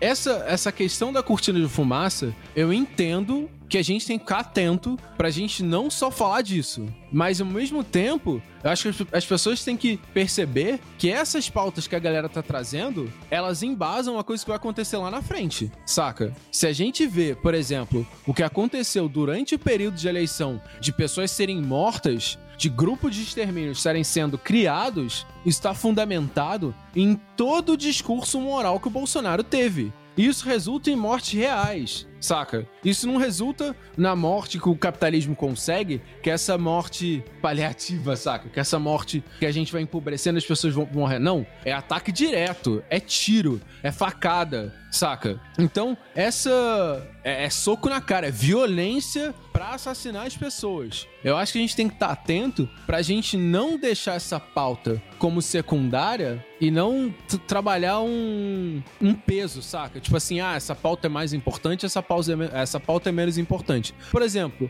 eu achei genial que muita gente falou assim: menino pode vestir rosa, menino, é, menino pode vestir rosa, menina pode vestir azul, mas e o laranja, saca? Os, eu acho que a gente pode usar essas pautas que têm forte efeito de memificação para trazer as outras pautas que não são tão mimificadas, saca? Lembrar, tentar usar isso. Aí que eu acho que tem que ser a, a malandragem da, da comunicação da esquerda. Eu acho que quem tá nesse processo consciente tem que usar isso, saca? Que a gente não pode é achar que se a esquerda, que, vamos dizer assim, estuda Marx, que é, é uma minoria dentro da esquerda, consegue frear esse efeito, saca? Que a gente tem que virar, não, a gente não pode falar dessa pauta não, porque a gente tá esquecendo a luta de classes, saca? Porque não dá, porque isso vai acontecer independente das pessoas quererem ou não, isso vai se propagar, isso vai cair na boca das pessoas, como algo bizarro ou não, porque o Bolsonaro ele elegeu um ministério que é um freak show. A gente tem um ministro de Relações Exteriores que fala que a gente tem que olhar pro Brasil e foda-se o mundo. Como assim, velho? Ele é o ministro das Relações Exteriores, saca? A gente tem um jornalista que. Nossa mãe, velho. O maluco fala que, porra, punheta deixa burro, tá ligado? E cigarro não tem problema. Como a gente não vai reagir a isso? Como a gente não vai achar isso bizarro? E, e como a gente não vai rir de tão absurdo que é isso? A gente tá vivendo um momento de tensão é óbvio que um momento a gente vai só querer rir, tá ligado? E eu acho que me preocupa muito essa posição da esquerda que é achar que a gente consegue ser um ser racional 100% do tempo. Acho que a gente tem que parar de achar que é possível ser racional 100% do tempo. A gente só tem que equilibrar as coisas e falar assim, pô, vamos usar isso aqui, isso vai acontecer. A gente tem que estar preparado para os dois. Tanto a pauta bomba econômica, quanto quando vão atacar com a, a, área da moral e dos costumes. Quando, porque a área da moral e dos costumes vai mexer diretamente em liberdades individuais, saca? Eu acho que esse é o ponto. A gente tem que estar atento ao que está acontecendo. E se entra no desespero, ai meu Deus, a esquerda tá errando de novo. Tipo, tava tendo uma outra palestra do passe livre, todo mundo falou, ah, 2013 aí de novo. Não, se vai ter outra palestra do passe livre, a gente tem que estar tá lá dentro e falar assim: isso aqui tem que acontecer, mas tem que estar tá envolvido na questão de classe, saca? Acho que isso que a gente tem que estar tá atento. A gente tem que estar tá presente ocupando espaço, não saindo da discussão, não fugindo dela saca? Senão a gente não vai ter voz. Senão a gente vai falar de academicismo, de questões intelectuais que ninguém entende e a gente não vai estar tá na boca do povo, sacou? E pensando, pensando um pouco nisso, assim, porque eu, eu, eu tenho. compartilho muito da sua visão, assim, na real, Chino. Mas, e justamente porque eu acho que a cortina de fumaça ela tá muito mais na maneira como falamos, né? Como reagimos às coisas que, e, e ao que, do que necessariamente com relação à pauta, se, tipo, ai, ser identitário. Porque eu vejo isso até mesmo com Trump, por exemplo, nos Estados Unidos, né? Eu acho que, que a, a figura, o indivíduo, a gente vai ter vários indivíduos que vão falar muitas merdas, sabe? Muitas merdas, muitas merdas. Nosso presidente, os filhos do nosso presidente, nossos mistos, todos eles vão falar várias bostas que vão chamar muita atenção, que vão fazer com que a gente reaja a essas bostas que eles falam. Mas também, ao mesmo tempo, a gente vai ter é, pessoas por trás né, dessas figuras representativas que vão estar tá agindo em políticas, né? A gente vai ter políticas sendo efetivados atrás dessas pessoas que vão trazer consequências reais. Então, que nem o Chiro falou, ai, menina veste azul, menina veste rosa, menino veste azul. É, ou o pinto pequeno do filho do Bolsonaro, assim. É, eu, particularmente, vou admitir, é, sei lá, não não achei nada edificante ver a minha timeline toda esquerdista postando fotinhos de mulheres de azul e meninos de, e homens de rosa, sabe? É, e, inclusive, nesse sentido, eu acho que isso contribui pouco para a discussão de identidade. Assim, as melhores coisas que eu vi sobre essa pauta vieram justamente de pessoas trans, né? Que expunham uhum. a, a, o mal que essa binaridade trazia, né? E de mulheres que apontavam que por trás desse, dessa política de, de, de mulher veste rosa está toda uma dominação que leva à morte de mulheres, né? É, e isso é uma crítica, porque vai uma crítica, é uma crítica que vai além da fala da, da, da, da ministra, né? Vai ao tipo de política pública que a gente está querendo implementar no Brasil, né? Essa política que está querendo voltar a aprisionar mulheres é, em certas caixinhas de submissão, que está querendo colocar é, LGBTs de volta em caixinhas de excludente, né? Então, é, falas e, como que eu posso dizer, é, mobilizações que apontem estruturalmente isso, eu acho isso acho muito interessante. Mas eu acho que a, a cortina de fumaça vem a partir do momento em que a gente tem muita gente falando sobre, é, sei lá, sobre isso de uma maneira rasa, sabe? Ou, ou de uma uhum. maneira não efetiva. Porque assim, eu vou falar assim de maneira rasa, porque, por exemplo, se a gente for falar sobre a luta de transporte, você falar 4,30 é um roubo e, e manter o discurso nisso, isso é raso também, igualmente raso, porque você precisa aprofundar, você precisa mostrar qual é o impacto disso na vida de um trabalhador, na vida de um orçamento, no, no, orçamento, né, dos trabalhadores, mostrar as contradições de preço e atendimento de serviço, assim, de toda uma maneira de você qualificar esse discurso. Mas no caso do, da luta é, pelo transporte, o mote 431 roubo é, direciona para uma ação prática, né? É, e mesmo que você não aprofunde o discurso, você ainda ali tá passando uma mensagem para os que está relacionada a uma mobilização prática para mudança desse cenário. Quando a gente faz o Menina Veste Azul, Veste Rosa, por mais que isso tenha um viés qualitativo, é uma mensagem rasa que não vai causar nenhuma modificação no, no emissor original, sabe? Não vai fazer com que a Damari seja demitida, não vai fazer com que ela seja punida, não está relacionada a nenhuma outra ação para que se modifique a estrutura do, dos mistérios, para que essa saia do poder. Então acaba sendo uma coisa um pouquinho, como que eu posso falar, sem objetivo subjetivo, Boba. que nasce e morre, né? Uma coisa que nasce e morre e, e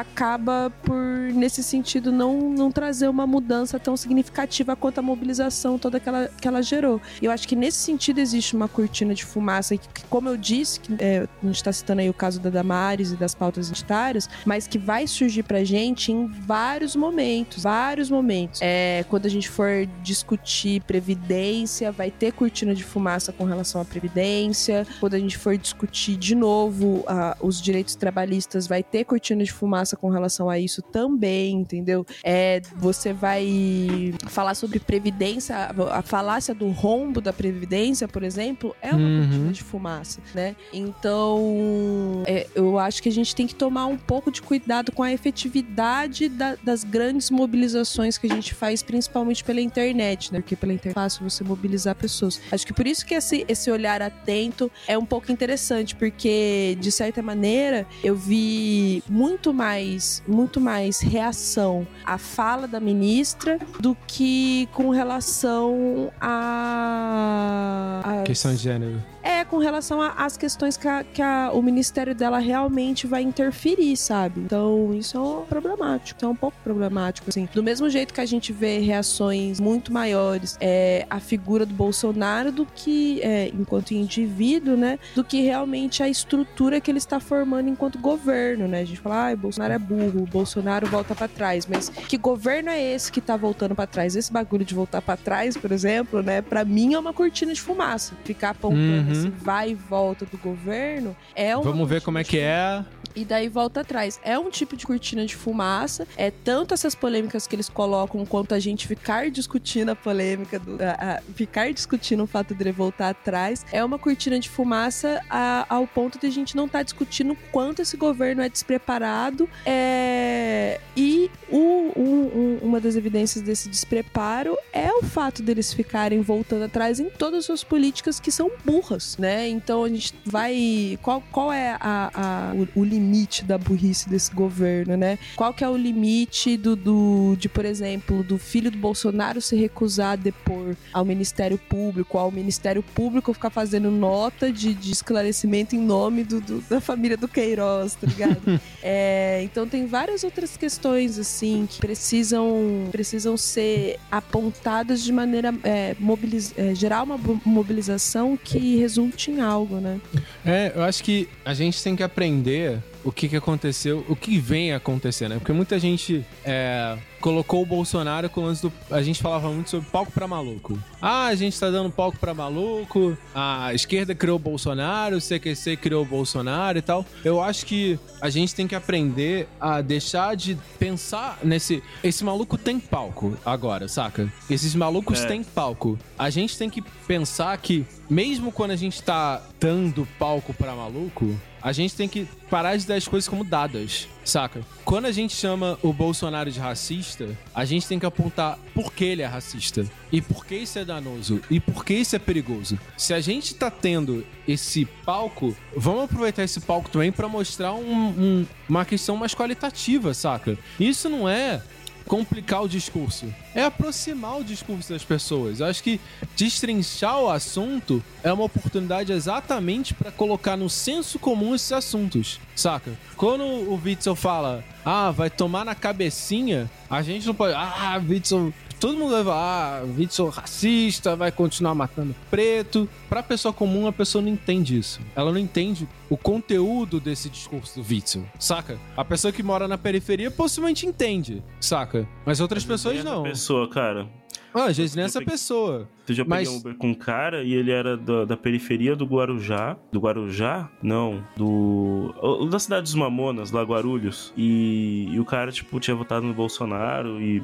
Enfim, não vou estender muito aqui, mas, tipo. E o cara da periferia, preto, mano. É, é bizarro o negócio. Tá É o que bizarro. eu falo, segurança pública, por exemplo. A gente não pautou segurança pública. A gente, assim, eu falo, a esquerda debateu isso. Mas quando foi que quem tentava, assim, quem a gente confiava como uma certa representação pautou isso. Quando a gente ouviu as pessoas falarem assim, então, a guerra às drogas não tá adiantando. Quando a gente ouviu isso, saca? A gente vai ouvir agora na edição de 2018, a guerra às drogas tem 100 anos, saca? Eu acho que quando a gente não pauta o porquê das coisas, quando a gente dá as coisas como dada, a gente acaba perdendo, saca? A gente pausa, pa, passa a perder esse espaço. Ô Chino, desculpa é, entrar nesse assunto, mas, por exemplo, você fala assim, a gente não pautou, né? Como que é pautada a, a, a violência? Do jeito que... Como, qual é o jeito que se pauta e realmente pega a população? É, é da Atena, tá ligado? É, é, eu acho que o Bolsonaro foi eleito, muito, muito em grande parte, pelo da Atena. E pouca gente... Eu vi, nunca vi ninguém falar isso. Mas, tipo, você vê, assim, o, o brasileiro tá sendo alimentado por um jornalismo de crime a, tipo, desse tipo, assim, esquema lá desde o Alborguete, né? Sei lá, uns 30 anos, né? Já. Sim, e, quando o Extra falou que era guerra, isso eu achava absurdo. Não, e, eu... e, vai falando assim, tipo, ó, o cara, o cara matou é, e tuprou e esquartejou e ele tinha 17 anos e 6 meses, e aí ele, por causa disso, ele vai pra FEBEM, saca? Tipo, é pegando vários, sempre casos extremos casos que não são assim, tipo, não são o grosso, mas são casos extremos. E aí também tem os casos diários que acontecem também, porque o Brasil é lugar violento mesmo. E então, assim, às vezes é também a questão de, de também falar desses casos, né? E, e, ligar com pauta de esquerda, né? Tipo assim, ó, por exemplo, esse, esse crime bárbaro que aconteceu não foi investigado. E, e não foi investigado por quê? Porque a polícia não tem, não tem é, aparato, não tem não tem, é, tipo, corpo de investigação decente. É uma polícia militar feita para guerrear contra a população, dar flagrante, levar pessoa que tá com um pacotinho de maconha no bolso, tá? Em vez de ser uma polícia, é, por exemplo, desmilitarizada e, tipo, um plano de carreira e para lá, pra lá, saca? Então, tipo, também acho que, acho que é um pouco. Também roubar, roubar um pouco a pauta. Eu já falei isso outras vezes em outros lados Blacks, assim. Roubar um pouco o, o jeito para puxar pra gente, saca? Por exemplo, é, como que a gente faz para Por exemplo, a bandeira do Brasil, ela virou um símbolo que. que ou a coisa nacional virou um símbolo horrível pra, pra gente da esquerda. Eu acho que a gente devia fazer camiseta com Marielle Vive em verde e amarelo, tá ligado? Pra, tipo, roubar um pouco. Não, essa, essa identidade nacional também é minha, saca? Fazer a bandeira do Brasil com, com o símbolo comunismo na, na, na porra da camiseta, tá? tipo, eu acho que falta. Fa, quando fala de, de pautar, eu acho que é um pouco isso, sabe? Saber, tipo, saber dar uma, dar uma enganada e pegar, puxar pro nosso, sabe? Pro nosso lado, assim. Sim, eu acho que. Meio nada a ver, mas sim. Não, mas eu acho que conversa com isso, porque eu acho que o cidadão de bem, ele não deixa de ser um tipo de identidade, saca? Ele não deixa de ser um grupo identitário, saca? Só que ele é um grupo identitário, ao invés de ele ser pela identificação, é uma questão de gênero, uma questão de classe, ele é baseado num mito. Um mito do povo brasileiro, saca? Um mito desse povo brasileiro que é composto, por certa, certas pessoas, e isso explica o fascismo em quase todo mundo, saca? Que é esse grupo de identidade nacionalista, não identidade nacional, identidade nacionalista, que é uma, uma teoria que é, é um grupo que ele se percebe como grupo e tudo que é contrário a ele é invasor. Então, por exemplo, por mais que a gente não consiga definir o que que é o povo francês com origem assim, que o povo francês é um descendente direto de, uma, de um único povo que viveu um auge, isso acontece no Brasil. Só que o Brasil, a gente vive uma coisa que a gente não tem esse povo eleito, saca? O nosso povo eleito mais próximo seria os indígenas, que viviam, assim, certa harmonia, apesar de que isso é mentira, porque existiam conflitos e tal.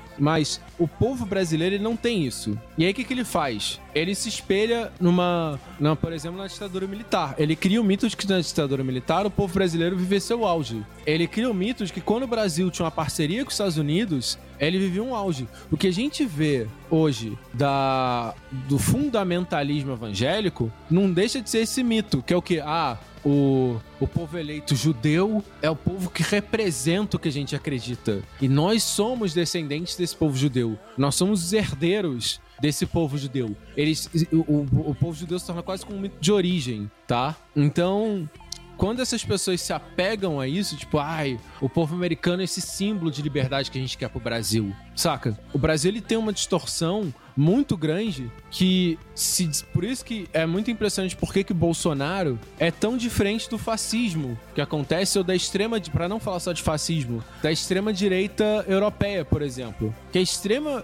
a extrema direita europeia ela é baseada nesse mito nacional de que que qualquer coisa que vá contra esses valores que fundamentam esse povo eleito, esse mito nacional, são invasores para destruir esse mito nacional. A família, por exemplo, a família não deixa de ser um mito. A família tradicional nunca existiu. Historicamente, a família tradicional nunca fez sentido, saca? E eu não tô dizendo que é errado a gente valorizar, por exemplo, uma família estruturada, saca? Eu acho que ela tem seu valor. Só que a gente não pode achar que família estruturada é pai e mãe. Uma família estruturada também é um casal gay que adota uma criança. Saca? Isso é uma família estruturada. Família estruturada é criança com comida na mesa, sacou? É, é, é família que tem condição de dar pros seus filhos educação. Isso para mim é uma família estruturada, saca? A gente não deve defender a família tradicional. A gente deve defender uma família estruturada. E seja ela como for. Que é uma família que dá condição de a gente pensar como família, como esse catalisador da, da, da, da criação de pessoas, saca? Junto ao papel do Estado, que vem com um papel regulador, que, por exemplo, deve punir uma família que tem um estuprador, saca? Então, o Estado tem esse papel de assegurar as crianças, mas a família tem esse papel muito importante. Só que a família, seja ela como for. Se ela for uma família estruturada, ótimo, parabéns, seja uma família, saca? A gente tem que defender isso. A gente não pode fugir, não. Tem que acabar com a família. Não. A família faz parte do imaginário brasileiro. Então a gente deve defender isso. Só que, como você falou, dentro do que a gente acredita como pauta, saca? A religião. Ai, cara, eu fico muito puto quando gente, as pessoas falam assim: ai, quem é religioso é burro. Não, a gente tem que defender a religião. Se a religião existe, se é o que existe hoje na sociedade, a gente tem que combater sim as estruturas de poder dentro da religião, saca? Mas eu não vou sacrificar o candomblé, que é uma grande fonte cultural para a cultura negra, em mérito de um ateísmo marxista, saca? Eu acho que a gente tem que repensar essas relações. Se Marx fala a religião ao ópio do povo, vamos entender isso. Vamos ver se ele realmente queria acabar com a religião. Ou se ele entendia que isso faz parte do nosso processo. Que ele tá falando, tá ligado? De qual Exato. Povo, de qual estrutura que ele tá dizendo, que ele tá se referindo e, quando e ele até, fala isso. Eu já vi gente falar também que quando ele quis dizer, quando ele falou isso, ele quis dizer o contrário que pensam, assim, né? Sim, que, que sim, é existe uma leitura. De, é, existe uma leitura, um ópio no sentido que, que relaxa, que ópio é uma droga que, que te relaxa, uma coisa assim, né? Não é tipo, não é que ele, sei lá, eu já vi, eu já vi, eu não lembro onde, mas eu já vi alguém falando uma outra. Mas eu já vi isso, que era tipo, não era uma crítica à religião, e sim que ela tinha uma função. A gente tem que é, entender exato. essa função, saca? Exato. Até. Não, e, e, e, eu, aí também que eu entro no meu, no meu lance, Chino. E, e se o Marx quiser que, que, que a religião é, sei lá, é o, é o pior que existe, também pau no cu do Marx, sabe? Que, saca? Eu não, não assinei contrato, não vendi minha alma para ele, sabe? Se eu concordo com ele em tais pontos, eu não preciso concordar em tudo, tá ligado? Eu acho que é aquilo que a gente disso, falou.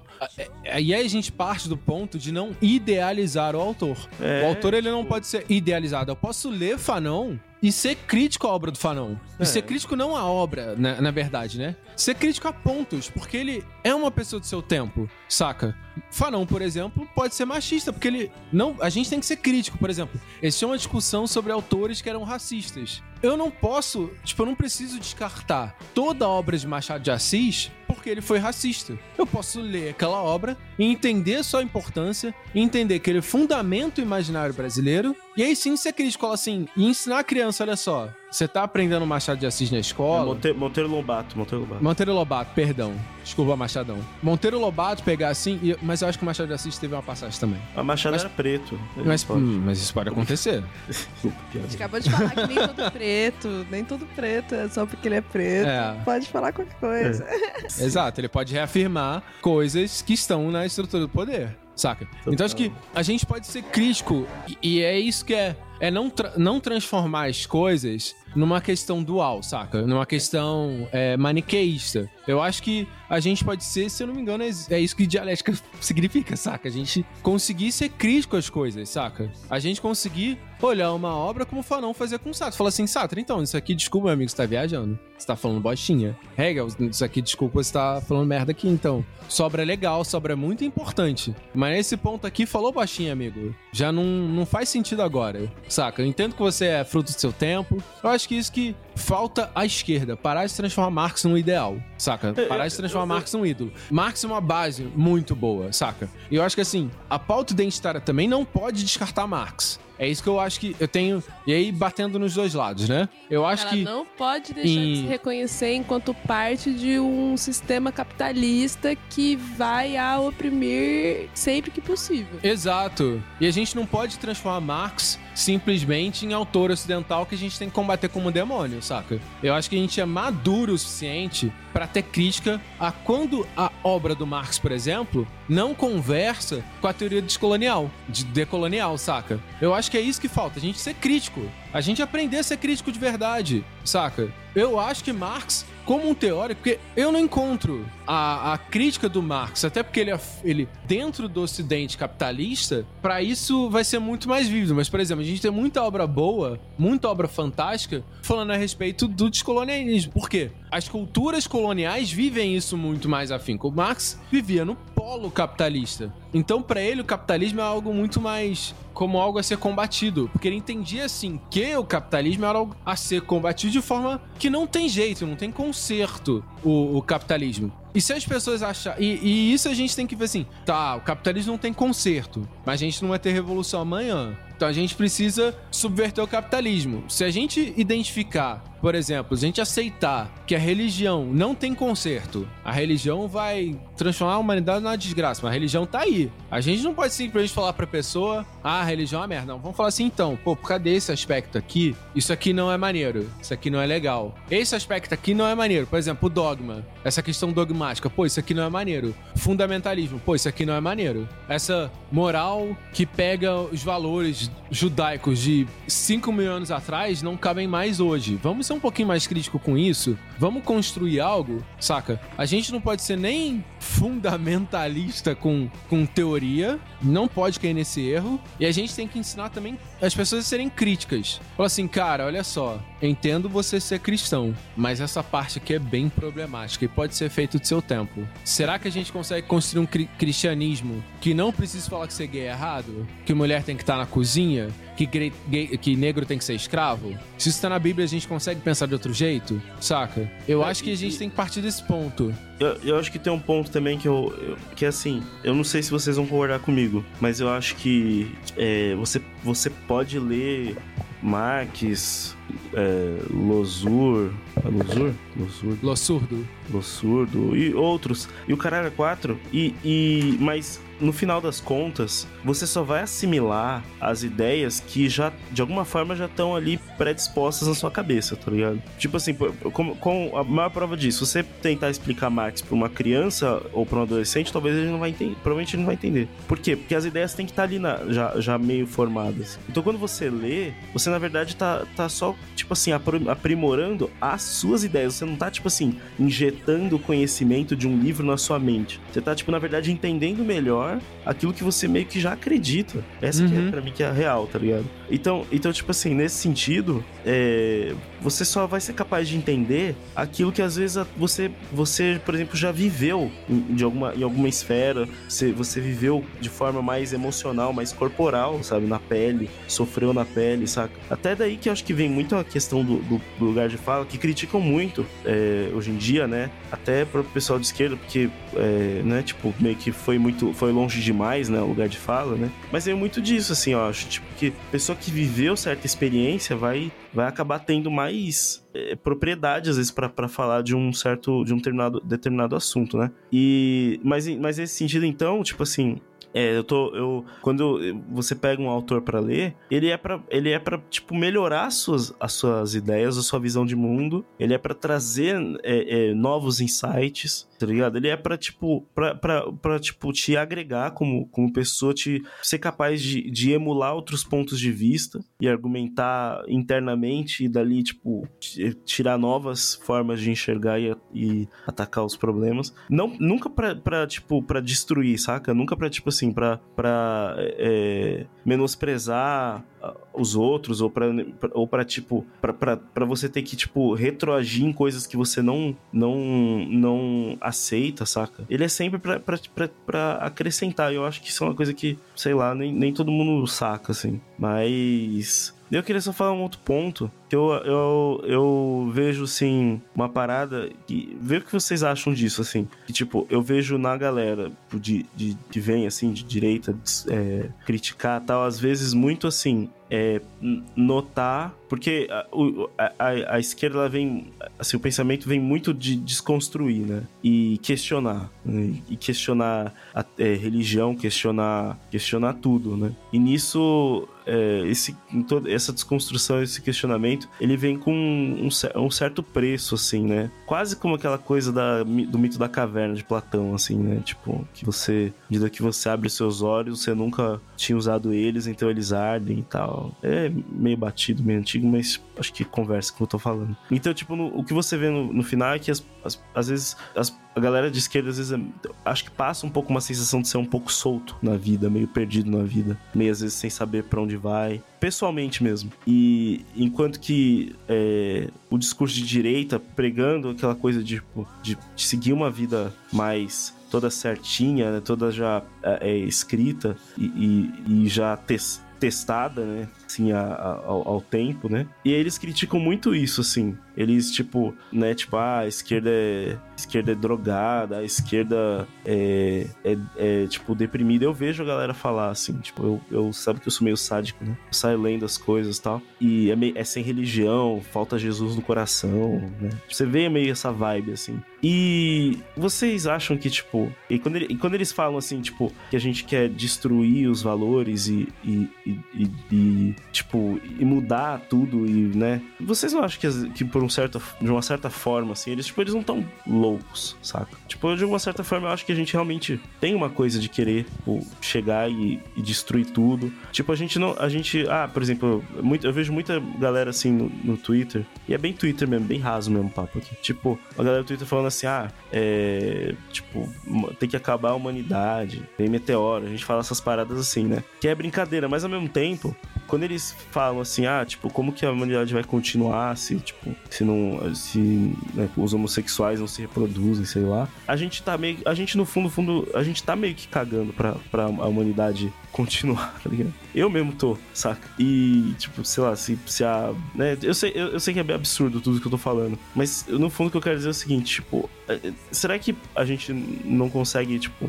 assumir um pouco mais? Nossa. Eu acho, eu acho o contrário. Na verdade, eu acho que a esquerda ela não quer destruir, tá? Eu acho que ela. E aí, pautando, tentando pautar um pouquinho com o tema, eu acho que o que a esquerda precisa ter em mente, eu acho que isso está muito no discurso, são algumas coisas. Por exemplo, uma é que tudo bem que as coisas mudem, saca? Isso, isso. Tipo, eu acho que não é destruir, saca? A gente não. E eu acho que o mito do, do fantasma do comunismo passa muito. Ah, vai ver um comunismo e as pessoas são mais e a humanidade vai empobrecer. Tipo, que lógica é essa? Que porra de sistema é esse que as pessoas acreditam? A gente não é otário, saca? Então, eu acho que a gente quer mudança. E outro ponto é mudança. E aí, por que, que eu acho que a gente não quer acabar com a humanidade? Mudança dentro de uma perspectiva de um planeta finito. Que sim, se sim. a gente continuar. Né, e é aí que eu acho que o discurso da, da esquerda vai muito contra o discurso da direita. É perceber que a gente vive dentro de um mundo finito. E não é possível essa teoria louca de todo mundo vai ser rico. Saca? Só que, sim. dentro da esquerda, isso precisa estar também na cabeça que não adianta a gente achar que vai chegar a revolução e porque a gente tem os meios de produção, que o racismo vai acabar, que o machismo vai acabar. Saca? A gente tem que promover mudança consciente. Não só mudança por mudar. Mudança para um outro caminho. Mas a gente sabe que caminho a gente quer fazer. A gente sabe quais os meios que a gente quer, saca? E a gente, indo por esse caminho, a gente vai construindo junto. Eu acho que é muito uma pauta de construção. E eu acho que isso que conversa com o tema, porque a esquerda precisa perceber que a gente não tá entrando no rolê como, identi como identitários, por assim dizer, para estragar a luta de classe. Não, a gente quer construir a luta de classe junto. A gente quer entender como é que conversa esse negócio de tipo assim, porra, eu sou um preto, eu acendi na vida, mas ainda tô sofrendo, ainda tô tendo problema, saca? É construir essa luta de classes. É entender onde é que tá essa contradição de que mesmo enriquecendo, eu tô sofrendo opressão, saca? E essa opressão existe. E por que que, se eu tô ascendendo, por que que a proporção não tá fazendo sentido? Por que o Chino tá chegando num cargo e 50% das pessoas ao meu redor não são pretas ou pardas? Por que 50% não é mulheres? Saca? É isso que, que, que eu acho que a gente tem que ter junto na pauta, saca? Eu acho que para concluir o meu pensamento sobre o episódio é que a gente tem que partir do pressuposto de construção. Se a gente tá falando em desconstrução, é porque a gente não pode simplesmente destruir. Exatamente por isso que essa palavra é muito boa, desconstrução. Eu acho que ela não, não precisa ser encarada como uma palavra que tem que deixar de ser usada. É porque a gente não tá querendo nem só destruir, nem construir, porque a gente tem que destruir e construir ao mesmo tempo, saca? A gente tem que subverter esse sistema. A gente tem que semear a revolução. A gente tem que começar a conversar com as pessoas que mudança pode ser bom, mas não mudança para qualquer lado, não mudar por mudar. Mudança com objetivo, mudança para um caminho que tá aí, baseado em questões teóricas, em conversas, nas contradições, em leituras do nosso próprio mundo, saca? Eu acho que a teoria também não precisa ser uma coisa num bastião. A teoria, ela é uma leitura do mundo. Então vamos ler esse mundo, entender que ele não tá bom, que do jeito que tá, não tá legal. A gente tá destruindo o planeta e a gente tá aumentando a desigualdade. É isso que tá acontecendo. E a gente não pode continuar desse jeito. Por quê? A gente tem um mundo finito, o nosso tempo tá acabando e se a gente não mudar, vai dar merda. A gente vai conseguir exatamente isso. Vai vir um meteoro. Só que o meteoro vai durar mil anos e a gente vai sofrer pra caralho enquanto isso acontecer. A gente vai viver um mundo cyberpunk, tá ligado? complicado. É isso que a gente tem que conversar. Eu acho que as pessoas de esquerda têm que ter isso em mente, da esquerda tradicional. Eu odeio quando eu falo isso esquerda como se eu não fizesse parte dela. A gente tem que pensar isso. Como homem negro, eu tenho que abraçar sim quando a feminista vem falar e falar assim: porra, você tem que construir sim aqui no movimento negro, saca? Quando a LGBT tem, ah, sim, você tem como construir movimento negro. Até quando a pessoa branca vem trazer Marx para mim, ele tem como construir o movimento negro, saca? Ele tem como trazer coisas boas. Eu não quero mais viver nessa, nesse mundo de cotão. Pra mim, a única coisa mal que tem que acabar é o capitalismo, porque pra mim não tem nada que sobre dele, saca? Pra mim não tem nada de bom ali, não tem nada que preste. A sua lógica, a sua essência não presta. Aí sim eu entendo ser, de, é, ser maniqueísta, saca? Por quê? Porque. E não é a partir de um maniqueísmo simples. Ah, não, capitalismo é mal. Não, capitalismo ele não funciona por causa disso, disso, disso. Eu acho que a gente já pode ir partindo para as conclusões já. Vocês querem falar de mais alguma coisa? Dentro da pauta e tal? Lu, você tá aí? Eu tô, eu tô, gente. é... eu, eu, eu, queria, eu só queria, tipo. É que eu, eu acho que eu, eu não sei se eu me expressei bem. Tipo, que eu, eu acho que eu falei de um jeito, acho que eu me expressei bem mal, na verdade. É, se você ouviu aí e entendeu uma coisa muito tosca, é, provavelmente foi tosco mesmo, mas eu sou uma pessoa boa. É só isso que eu queria dizer. Meu Deus.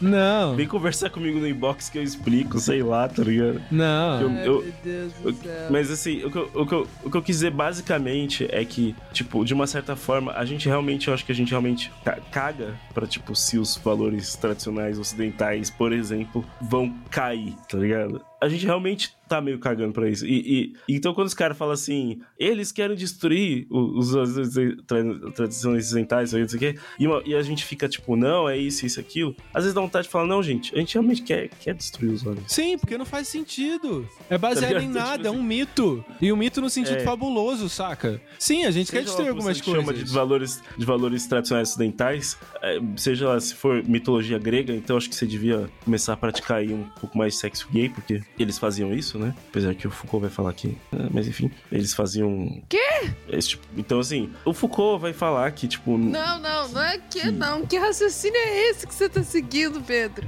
Não, é porque eles falam que valores tradicionais ocidentais. Tá, beleza. Tipo, gregos faziam sexo com homens e, e homens com homens e homens com mulheres e sei lá. Tipo, e é, isso era normal. Ah, não, esse aí não. Esse, não é esse pensamento tradicional ocidental, não. É, é O grego é só filosofia, tá, gente? A parte. É, isso. Essa o parte aí, não. tradicional é tradicional cristão. Os cristãos estavam matando é os isso que eu gregos, dizer, os homossexuais que estavam transando. É, é isso, é isso que eu quis dizer, gente. De novo, se você entender algo errado, escroto que eu falei, chama no inbox aí, eu sou uma pessoa boa.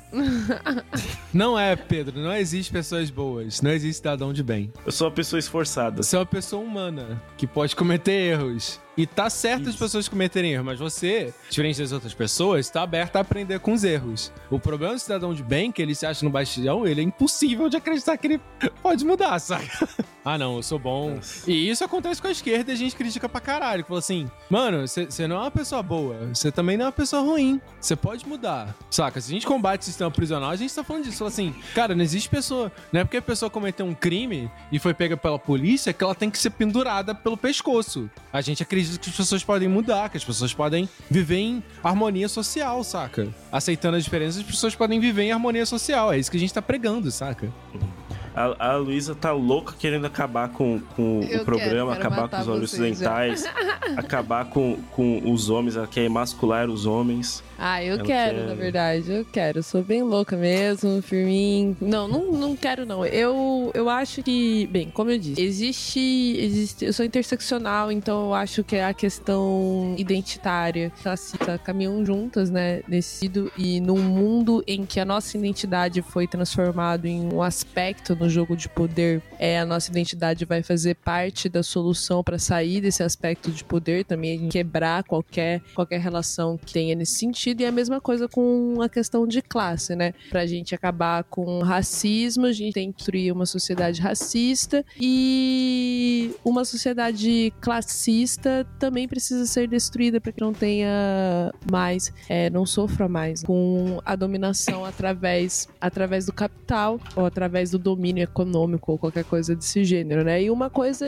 está ligada à outra, assim. Eu acho sim que é possível ter um, um estado em que o negro não seja violentado, porém ele seja um estado, estado é, classista, é, classista não, um estado capitalista cruel, né? É, no mundo imaginário, assim, isso é possível, né? Não no mundo que a gente vive hoje em dia. Mas no mundo imaginário isso é possível realmente. Então, conceitualmente, as duas coisas têm que andar juntas. E nesse momento que a gente vive, é, entender que a deslegitimação de um ou outro não funciona para o, o objetivo comum que todos temos, né? Que é a emancipação do ser humano. E o fim, a quebra das nossas correntes e o fim dessa bosta toda que tá aí. Então, assim, é, várias, como vocês disseram, assim, várias coisas vão mudar para que a gente mude a nossa sociedade, várias coisas vão mudar. E, e eu não acho que discutir essas mudanças seja algo complicado com qualquer setor que seja. A gente fala da dificuldade de discutir várias coisas do setor religioso, mas a gente esquece, dentro do cristianismo, por exemplo, a gente tem é, uma teologia da libertação, a gente esquece de outras religiões, né? E podem ser aglutinadas, e eu acho que isso vai num aspecto muito mais pessoal, porque eu acho que é, enquanto sociedade e indivíduos, nós não nos apoiamos mais enquanto comunidade na igreja, né? Parte da esquerda, muita parte da esquerda, inclusive, inclusive aquela que se considera católica, é católica, porém está afastada da igreja, e hoje em dia nós somos muito menos. E é, de fato, eu acho que pode ter havido sim uma, uma um distanciamento, né, digamos assim, do, do da esquerda, do- da resistência libertária perante a vários setores da igreja. Exist, existiu com certeza um, contramovimento, né? Se nos anos 70 a gente teve uma teologia da libertação aí que atuou forte, principalmente no, interior do país e com as comunidades mais fragilizadas, a gente tem um contramovimento aí do neopentecostalismo, sei lá,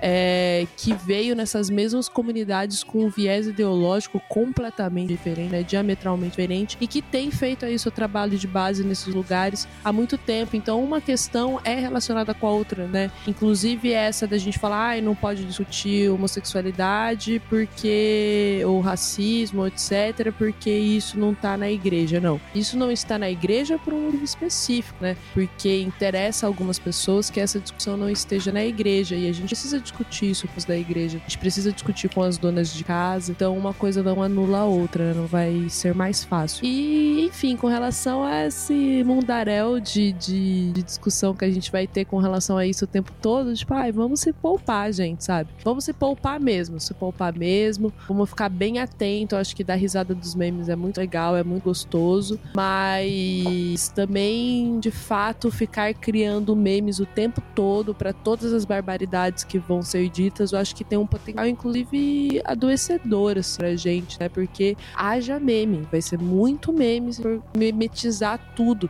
Então, inclusive, isso eu acho que tem um viés crítico, assim, para que a gente não se perca e não acabe também esvaziando essa comunicação de tal maneira que ela se torne relevante. Então, é isso aí. Essa é a minha contribuição para esse episódio de duas horas.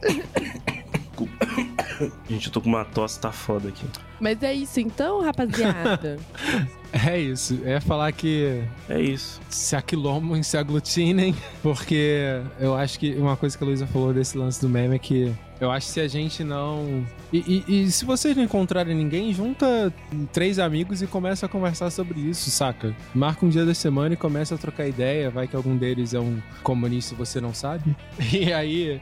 Porque eu acho que a gente precisa, de certo modo, ter esperança. E eu acho que a gente só tem esperança de fato quando a gente luta, saca? Acho que só assim a gente percebe mudança e só assim a gente não se deixa só adoecer, porque acho que a Luiz falou de só meme, só meme. Se a gente também só ficar nessa, vai ser complicado passar por esses anos, saca? Eu acho que se a gente se envolver numa luta de fato, a gente consegue ter um pouquinho de sanidade, saca?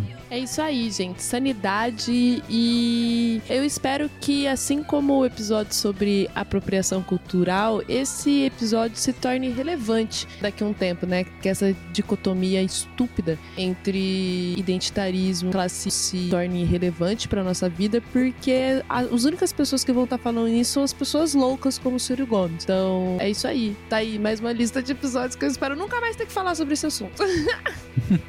É, a apropriação cultural foi lá no episódio 2, né, cara? Nossa senhora. E a gente fez outro disso aí. Isso que é mais engraçado. A gente fala que nunca mais vai fazer, mas faz. outro nome, mas ele falou a mesma coisa. Mas eu espero não ficar. é, a gente. Porque, de novo, é, é, é o rolê da gente se preservar e da gente expandir as nossas discussões, assim, né? Da gente ter espaço pra falar sobre outras coisas que podem, inclusive, nos levar ao, a uma reflexão sobre esse assunto, mas sem ficar se debulhando em cima dessa, dessa polêmica Sim. É isso, gente. Temos episódio. Temos um episódio, axé. A gente vai mandar um beijo, vai ter musiquinha. Sem beijo, sem música, sem tchau. Ah. E se eu cantar, beijando, beijando e mandando cheiro. E se eu cantar. Please don't touch my rap. Não, Pedro, sem trap no episódio. Rap Sims. Tá É. proibido. Eu vou botar, vou botar trilha de trap Se nesse você não ousa. Minha luta de classe te impede. Mano, af. Nem instrumental pode ser. Minha luta de classe impede você botar trap no episódio. Nem, nem, nem, nem trap instrumental, que não tem letra Não, de ostentação. que o cara ostenta. Aff. Não pode. É um movimento, é um movimento de ostentação. Gente, peraí que chegou minha comida.